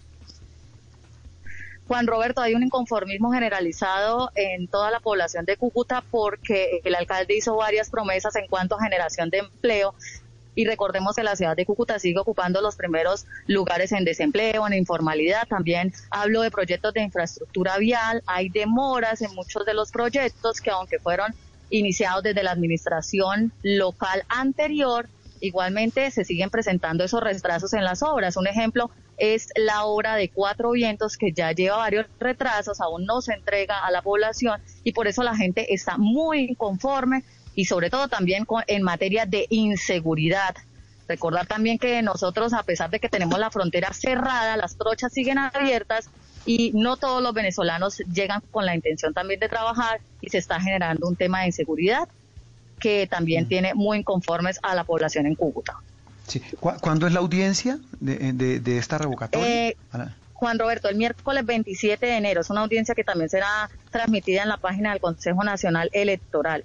Allí pues el alcalde se defenderá, pero lo que dice el comité es que ha incumplido en todo el plan de gobierno que él propuso para la ciudad de Cúcuta. Como lo decía yo, eh, la gente está cansada porque hay inseguridad, sigue habiendo desempleo y eh, también que hay incumplimiento en los temas de infraestructura vial, en proyectos que él prometió y no se han hecho hasta el momento. Sí, ahí el problema, y no solamente en Cúcuta, eh, Julia, sino en muchas ciudades del país, es que los que perdieron las elecciones con estos mandatarios aprovechan en río revuelto. Recordemos que los promotores de estas iniciativas deben presentar un número de firmas que equivale al, al 30% de los votos obtenidos. Sí, señora, al 30%. ¿Cuántos votos tuvo ese alcalde Llanes en, las elecciones pasadas? Tuvo 110 mil 57 votos, 110 mil 57 votos, es decir, que se deben recolectar 33 mil 17 firmas. Lo que dice el comité promotor es que hay un inconformismo general en toda la población y por eso se esperan recolectar 100 mil firmas para esa revocatoria. Juan Roberto. Pues vamos a ver, pues quedamos pendientes, Juliet, gracias, feliz domingo. Gracias, feliz fin de semana. Muy amable. Una nueva pausa y en instantes hablamos del movimiento que promueve la revocatoria del mandato de la alcaldesa de Bogotá, Claudia López. Estamos en Sala de Prensa Blue. Esto es Sala de Prensa Blue. Estás escuchando Blue Radio. Llegó la hora de mejorar tus habilidades en la cocina y aprender una nueva receta. Es tiempo de cuidarnos y querernos. Banco Popular. Hoy se puede, siempre se puede. Hoy estás a un clic de elegir tu cuenta ideal. ¿Quieres giros gratis? Clic. Cientos de descuentos. Clic. Sin cuota de manejo. Clic. Haz clic en bancopopular.com.co y elige tu cuenta ideal. Banco Popular. Hoy se puede, siempre se puede. Somos Grupo Aval. Vigilado Superintendencia Financiera de Colombia. Hoy estás a un clic de elegir tu cuenta ideal. ¿Quieres tener giros gratis? Sin cuota de manejo. Clic. Con excelente rentabilidad. Clic. Haz clic en bancopopular.com.co y elige tu cuenta ideal. Banco Popular. Hoy se puede, siempre se puede. Somos Grupo Aval. Vigilado Superintendencia Financiera de Colombia. Vestida con hilos dorados y el color de sus espigas es el trigo de finos granos que brota de sus semillas. De las mejores cosechas podrás servir en tu mesa el pan más fresco y sabroso con harina de trigo Apolo. Alimento fortificado con calidad y rendimiento inigualable. Harina de trigo Apolo. Trabajamos pensando en usted. Estás escuchando Sala de Prensa Blue. Muy bien, estamos entrando en, eh, en, el segmento final de Sala de Prensa Blue. Hoy domingo 24 de enero. Andreina, eh, eh, el clima en Bogotá hablábamos temprano. Oiga, los fríos que están haciendo en Bogotá espantosos, ¿no? En la mañana y en la noche. Pero no es sino asomarse un poquitito a la ventana y dejar que le dé a uno el solecito y calienta, porque es que tenaz es cuando no hay sol y hace frío, pero el sol le cambia, a mí particularmente, a mí me cambia el estado de ánimo. Yo me levanto con ese solazo que está haciendo en estos días y ya soy otra persona, feliz. Uy, claro. No, ¿sabe qué me ha llamado la atención? Que en las ventanas de los edificios cercanos, con este tema del confinamiento, estas cuarentenas estrictas, eh, los fines de semana, eh, la gente aprovecha y se asoma al balcón y hace lo que usted dice, toma el solecito y, aprovecha esos momentos, pero hombre, el frío en, la madrugada y el frío en la noche, espantoso. Esta madrugada de domingo, la sensación térmica, 4 grados hacia las cinco y media, 6 de la mañana. Bueno, Bogotá, nos falta hablar de Bogotá, repito, hay 37 movimientos que buscan revocar el mandato de alcaldes en ciudades y municipios del país. Ya hablamos de Cartagena, de Cúcuta, de Medellín. También veo acá en la lista que quieren revocarle el mandato al alcalde de Jericó en Antioquia, al de Armenia Quindío, al del Paso Cesar, Zambrano Bolívar, el Copey Cesar, entre muchos otros. Repito, 37 movimientos que se han inscrito ante la Registraduría Nacional del Estado Civil para surtir ese trámite. Esta semana que arranca, arrancan las audiencias en las que se escuchan las partes para luego iniciar el otro proceso que es el de la recolección de las firmas. Recordemos, para que esa solicitud sea admitida, los promotores de esas revocatorias tienen que eh, recoger y presentar al menos el 30% eh, de las, las, firmas tienen que representar en número el 30% de los votos que tuvo ese mandatario al que quieren tumbar. En la ciudad de Bogotá la pelea está em, durísima. Eh, Manuelito Salazar es, repito, uno de los grandes maestros del oficio, amigo de, esta casa, de Noticias Caracol. Amigo, lo conozco hace eh, 3.225 años, a Manuelito. Manuelito, un abrazo, feliz domingo. Feliz domingo, mi querido Juan Roberto y Andrés. ¿Me equivoco en los años, en los años de conocerlo? No, no yo estoy preocupado. Yo, yo, yo creo como que ya que es población de más de riesgo. Sí, sí, no, Manuel es un, está entero, está entero, es molestándolo, es un querido y entrañable colega, repito, tal vez el periodista que más conoce la información en Bogotá, eh, la cubrió en el tiempo, en Caracol Radio. Manuelito, eh, eh, el tema de la revocatoria en Bogotá, el panorama cómo pinta para los que quieren tumbar a la alcaldesa Claudia López.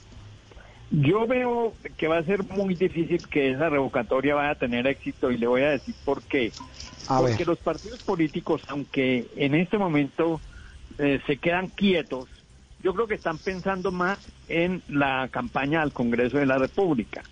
Y realmente los hay dos movimientos promotores de la de la revocatoria en Bogotá contra la doctora Claudia López. Uno es el doctor Mauricio Santamaría, que él fue candidato al Congreso, fracasó, fue candidato a la gobernación, estuvo sonando, tiene un hijo edil en Chapinero, pero es, del Centro Democrático.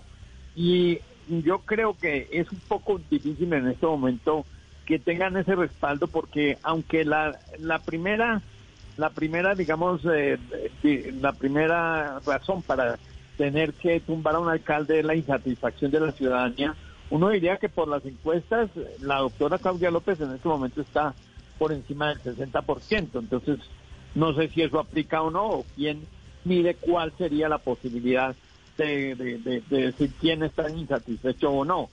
Uno entiende que en redes sociales la gente muestra y la y la situación es difícil para la alcaldesa, pero también hay mucha gente que la apoya. Y la otra es el cumplimiento del programa. Que a mí en esto yo quisiera llamar una cosa a la atención. Es que el programa, el plan de desarrollo de la doctora Claudia y de cualquier alcalde del país, que es donde me parece injusto lo de la, lo de la revocatoria, apenas lleva seis meses. Me dirá por qué. Porque los programas se aprueban cuatro años, pero terminan en la primera, en el primer semestre del año del, del alcalde que está en el mandato. Es decir, la doctora Claudia López realmente su plan de desarrollo comenzó el primero de julio. El plan de desarrollo del doctor Enrique Peñalosa terminó el 30 de junio. Es decir, entonces vamos a evaluar los alcaldes por seis meses. A mí me parece eso muy injusto con los alcaldes, llámese como se llame el alcalde. Y pues yo siempre he pensado que esto es un poco como de revanchismo político y en Bogotá se ha dado en los tres últimos alcaldes.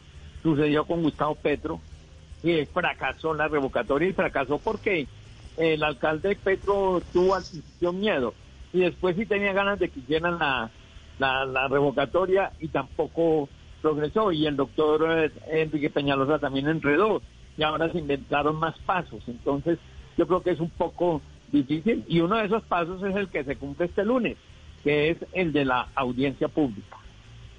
Eh, Manuelito, usted menciona a, Gustavo Petro, al senador de la Colombia Humana. ¿Qué, ¿Qué, tanto peso puede tener en el éxito o no de ese proceso de revocatoria eh, el, senador y, y, su movimiento, que pues es públicamente el movimiento opositor a la alcaldesa Claudia López? Es movimiento opositor, pero él dijo que no se metía en la revocatoria pero cuando uno mm. ve la actuación de sus concejales y concejalas... No, de dientes para afuera. Uno, uno ve que están actuando a lo contrario, ¿cierto? Y hay gente petrista que está promoviendo eh, la revocatoria, gente petrista. No quiere decir que Petro lo está apoyando, como es el caso del presidente Uribe. El presidente Uribe dijo que no, y sin embargo es un miembro del Centro Democrático el que está promoviendo, uno de los promotores de la de la de esta revocatoria. Es un poco difícil, yo creo que eh, la oposición es muy fuerte por parte del de exalcalde Petro y hoy senador. Y le quiero decir, el, los tres concejales, por ejemplo, están intentando meter una moción de observador, de observación, trataron de meter una moción de censura contra el secretario de seguridad y ahora lo quieren hacer contra el secretario de salud precisamente por el manejo de la pandemia. Pero yo no veo la fuerza en la gente para ir a recoger firmas. Y recoger firmas con esta pandemia va a ser mucho más difícil. Claro, pueden empezar dentro de seis meses, pero no sé, yo yo yo creo que esta, esta revocatoria, como las anteriores, yo la veo más tendiente a fracasar. La alcaldesa mm. estuvo ayer reunida con su equipo en, ayer, cuando digo ayer, es el sábado, y estuvo también reunido el viernes, viernes y sábado, los dos días para analizar qué era lo que había hecho y qué es el futuro para ir a la audiencia que es mañana lunes a las dos y media, muy preparada para defenderse frente a este tema de la de la revocatoria. No sabemos cómo se va a defender exactamente qué va a decir, pero yo creo que va a ser muy difícil. Yo lo veo difícil y veo mm. difícil que los concejales mismos que están en este momento en Bogotá se metan de todo a esa campaña. Mm, va, a ser un tema, sí, además súmele un tema desgastante con este asunto. A propósito de ese tema, mañana en eh, la hoja de ruta, en la tercera parte, Manuelito, de la hoja de ruta de Duque, el especial de Noticias Caracol, en la entrevista con el mandatario, se refiere se va a referir por primera vez al tema de la revocatoria de los alcaldes, no solo de Bogotá, sino de varias ciudades del país. Eh, una, una, posición bien interesante, una respuesta bien interesante la que el presidente Iván Duque entrega sobre este proceso. Pues Manuelito, un abrazo, le creemos ciegamente porque, repito, si alguien conoce las movidas políticas en Bogotá es usted. Le mandamos un abrazo, feliz resto de domingo. Oiga, muchas gracias, mi querido eh, ay, ahora me olvidó. Juan Roberto. Manuelito, sí. Esta noche no me pierdo la entrevista, porque por lo menos la promoción está muy buena. Sí, ah, le, metimos, le metimos cariño, trabajamos, estuvimos con el presidente en tres regiones. Muy buenas las preguntas. no me la Bueno, esperemos a ver, esperemos a ver, Manuelito. Le mando un abrazo. Lo mismo, señor. Muchas gracias. Seguimos en Sala de Prensa. Esto es Sala de Prensa Blue.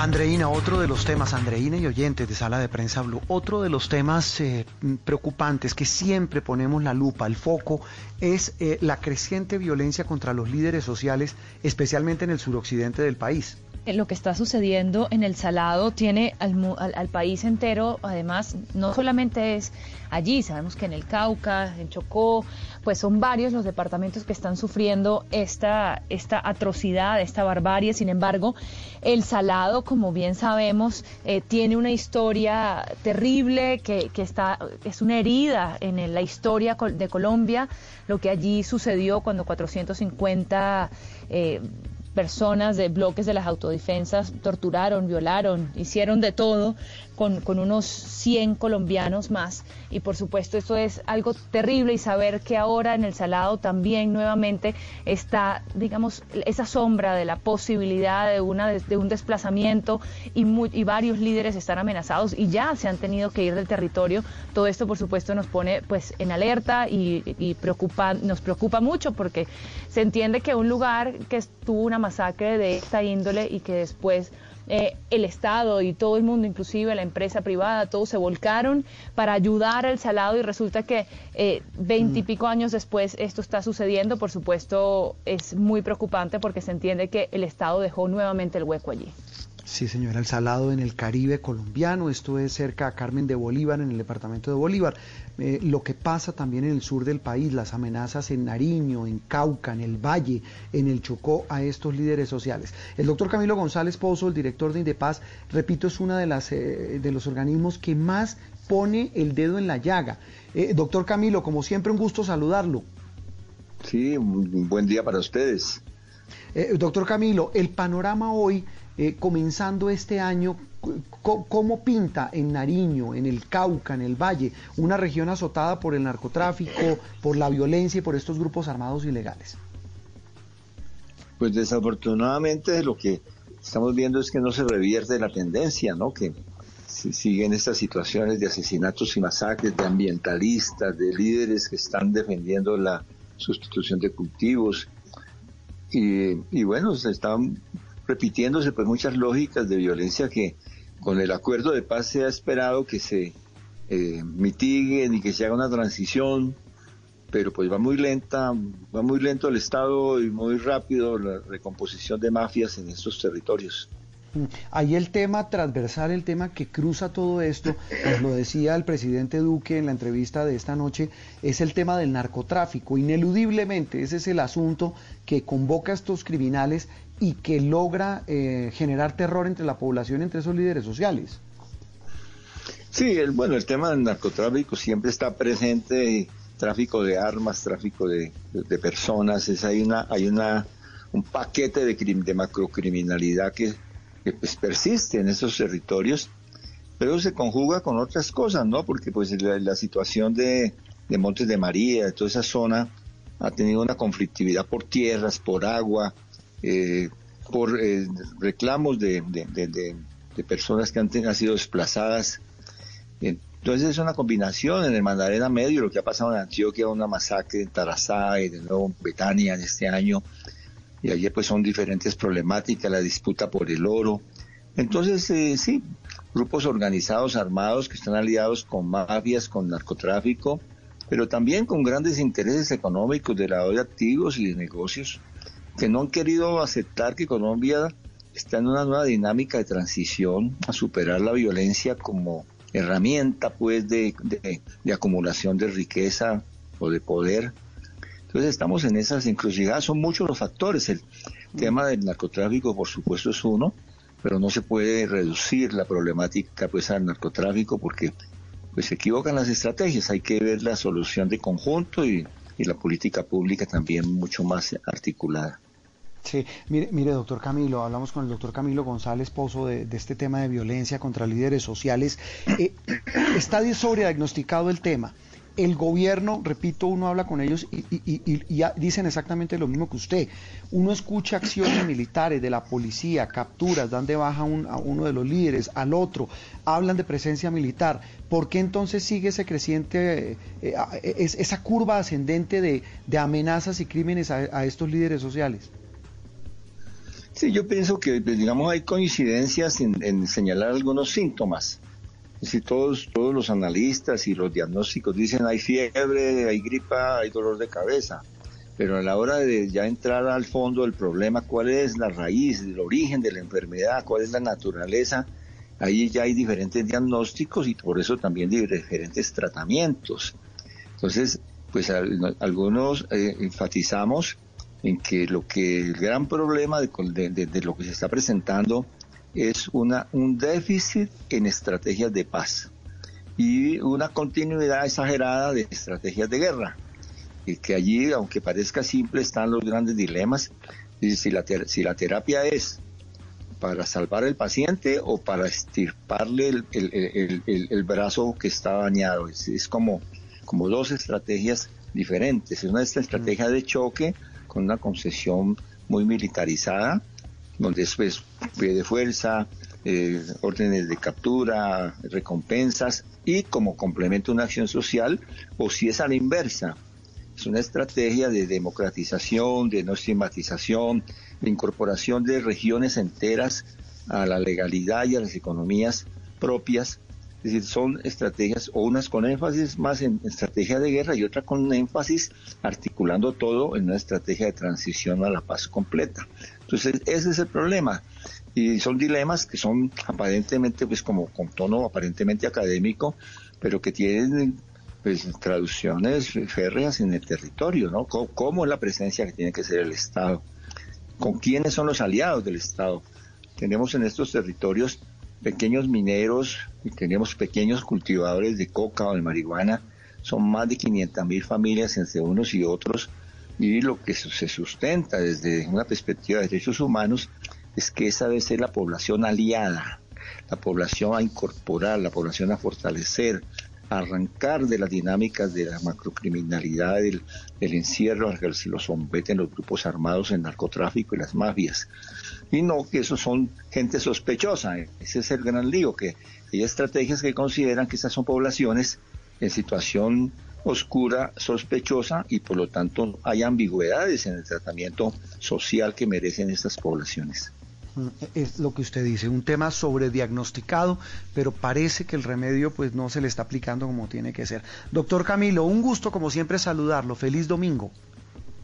Bueno, que esté muy bien. Hasta luego. Camilo González Pozo, exministro de Salud, eh, director de eh, Indepaz, una, una organización que se dedica a analizar el tema de la violencia contra los líderes sociales y las comunidades en diferentes regiones del país. Seguimos en Sala de Prensa Blue.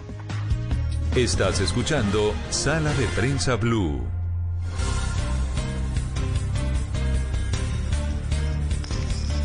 Andreina y oyentes, estamos viendo, estoy viendo aquí la página oficial de la Alcaldía Mayor de Bogotá, la página web, y eh, me llama poderosamente la atención la adquisición de unos cascos respiratorios. Eh, ¿Usted ha escuchado de este, de, este nuevo elemento? La verdad no había escuchado, pero por supuesto es la tarea y estoy leyendo sobre el tema, por lo que vamos a tener esa interesantísima entrevista, mm. porque es un dispositivo que pues reemplaza la intubación mecánica en algunos casos, lo cual, por supuesto, en esta coyuntura que estamos viviendo de emergencia por el COVID-19 es una herramienta fundamental y una herramienta pues muy buena que podría ayudar a, a los hospitales. Mm. El doctor John Edison Parra es el coordinador de la unidad de cuidados intensivos de la Subred Sur en la capital del país. Eh, doctor eh, Parra, muy buenos días. Gracias por atendernos en Sala de Prensa Blue. Muchas gracias por la invitación y claro, aquí estamos pendientes para aclarar las dudas necesarias. Bueno, doctor Parra, eh, estos, empecemos por, por el principio. ¿Estos cascos quién los fabricó? ¿Qué sabe usted? Bueno, estos son unos cascos que se utilizan como ventilación mecánica no invasiva. Se habla de ventilación mecánica no invasiva a todo dispositivo que se coloca y suministra oxígeno sin requerimiento de intubación orotraqueal. Estos cascos son no son nuevos, realmente eso se está utilizando en ventilación mecánica no invasiva hace bastante tiempo y el término técnico es una interfaz, que es un tipo casco o helmet, que es el verdadero nombre, y pues son dispositivos que ya llevan bastante tiempo, se estaban utilizando para, eh, como lo mencioné previamente, ventilaciones mecánicas no invasivas. Mm. Eh, eh, la subred integrada de servicios de salud sur eh, es la primera, dice la alcaldía, institución pública del país en adquirir estos dispositivos. doctor Parra, ¿estos cascos reemplazan la, la, necesidad de intubar a una persona que requiere ese tratamiento para, para combatir el COVID-19? ¿Para tratarlo? No. No, no, no. Hay que ser claros en esto. Sí. Estos son eso es importante bastante importante porque puede, podemos caer en errores y malos términos. Estos son dispositivos que se utilizan para suministro de oxígeno. Eh, aquellos pacientes que clasifican dentro de los criterios que se obtienen para definir a, quién sí y a quién no, pues obviamente nos va a disminuir la necesidad de eh, intubación y obviamente con esto todos los beneficios de someter a un paciente a una ventilación mecánica invasiva. ¿Qué, va esto, ¿Qué son estos beneficios? Pues va a evitar las complicaciones asociadas a las intubaciones orotraqueales, o sea, las lesiones que tienen en la vía aérea superior por colocar un dispositivo dentro de, la cavidad orotraqueal. Eh, va a tener una integridad de la vía aérea importante, o sea, el paciente va a estar consciente de sus mecanismos de defensa, o sea, su declusión, estar consciente, estar alerta, esto lo va a mejorar bastante y va a evitar todas las infecciones que se asocian con la ventilación mecánica o la intubación, intubación. Y pues mejora la, la calidad, la comodidad y algo importante, previene la aerolización y eso hace que nuestro personal de salud mm, evite contaminación por, el virus.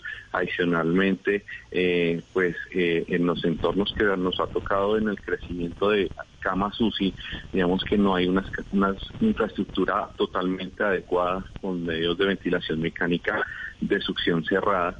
Entonces, al no tener esto, pues los, la parte de los aerosoles están dispersos en el ambiente. Al estar dispersos en el ambiente, pues genera riesgo de contaminación a otras personas.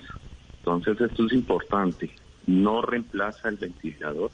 El paciente que llega con indicación de ventilación eh, mecánica invasiva, o sea, intubación y pegar a un ventilador, pues independientemente que tenga casco debe ser sometido a la ventilación. Esto no lo va a reemplazar. Y, digamos, técnicamente, ¿qué es lo que tiene esta, esta, esta, este casco?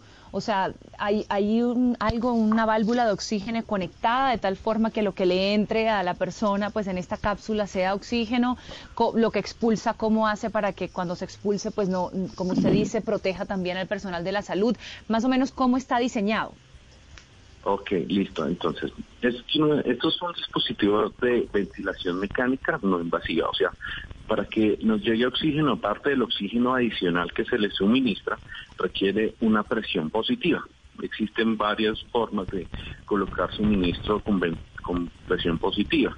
Existen las cánulas de alto flujo, que es lo que más se estaba usando previamente, eh, o la ventilación mecánica convencional. Eso tiene una válvula que se llama PIP, que es presión eh, positiva, por decirlo así rápido, con oxígeno adicional.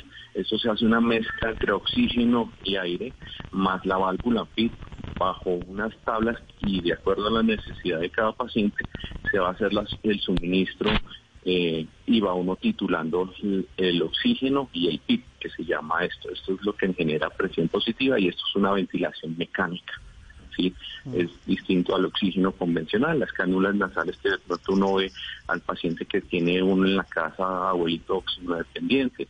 Esto es oxígeno normal, con un PIO2 un poquito que llega hasta el 35%, pero lo que requiere esto adicional es que esta válvula PIP genera una presión y esto lo hace lo convierte en una ventilación mecánica que lo podemos dividir en mecánica convencional o, no invasiva. Sí, doctor Parra, ya, ya lo empezaron a utilizar. ¿Cómo les ha ido con los pacientes que, y si es así, cómo les ha ido con los pacientes que lo han utilizado? Claro, eh, bueno, esto lo están usando desde Europa en medio de la pandemia. Italia fue el primer eh, país que comenzó a ver en la crisis que estaban enfrentando en el pico, en el primer pico eh, comenzaron a hacer las publicaciones y lo mismo que les pasó a ellos nos ha pasado a nosotros, en busca de, las necesidades de eh, darle atención a los pacientes, pues se comenzó a buscar y utilizar estos dispositivos. Nosotros empezamos sobre octubre, septiembre a evaluar las, eh, digamos, todas estas eh, beneficios, contraindicaciones y pues en el grupo de, la UCI de la Sur decidimos en conjunto, dados los beneficios y lo que he expuesto previamente, que pues era el ideal para nosotros. Adquirimos inicialmente dos, los evaluamos, tuvimos varios pacientes que nos fue muy bien. En el momento ya en diciembre ya adquirimos la totalidad de los 12 eh, cascos y en promedio más o menos estamos unos 35 pacientes actualmente que han, se han utilizado. El promedio de beneficio de estos 35 han sido más o menos 17 pacientes que han salido desde que los colocamos hasta que se los retiramos y salen de la UCI. O sea, hemos evitado 17 pacientes eh, aproximadamente disminuir eh, el uso del ventilador y todos los beneficios eh, que tiene esta ventilación mecánica no invasiva. Sí, y suponemos que, en, la medida en que avance ese proceso de, como dice usted, doctor, de resultados positivos se adquirirán más. Pues, doctor Parra, muchísimas gracias y de verdad eh, un aliciente en medio de esta angustia que estamos viviendo todos por cuenta de la presencia de, esta, de este COVID-19 entre nosotros, el que haya este tipo de elementos adquiridos eh, para, para, las personas que acuden allí a esta red hospitalaria en el sur de Bogotá. Le agradecemos mucho, doctor eh, Parra, John Edison Parra, gracias por estar con nosotros. No, usted es muy amable por la invitación y esperemos que esto nos siga ayudando y lo más importante, más que cascos o ventiladores, es hacer la prevención, el lavado de manos, el distanciamiento social, el uso adecuado del, del tapabocas, esto es lo que más nos va a ayudar.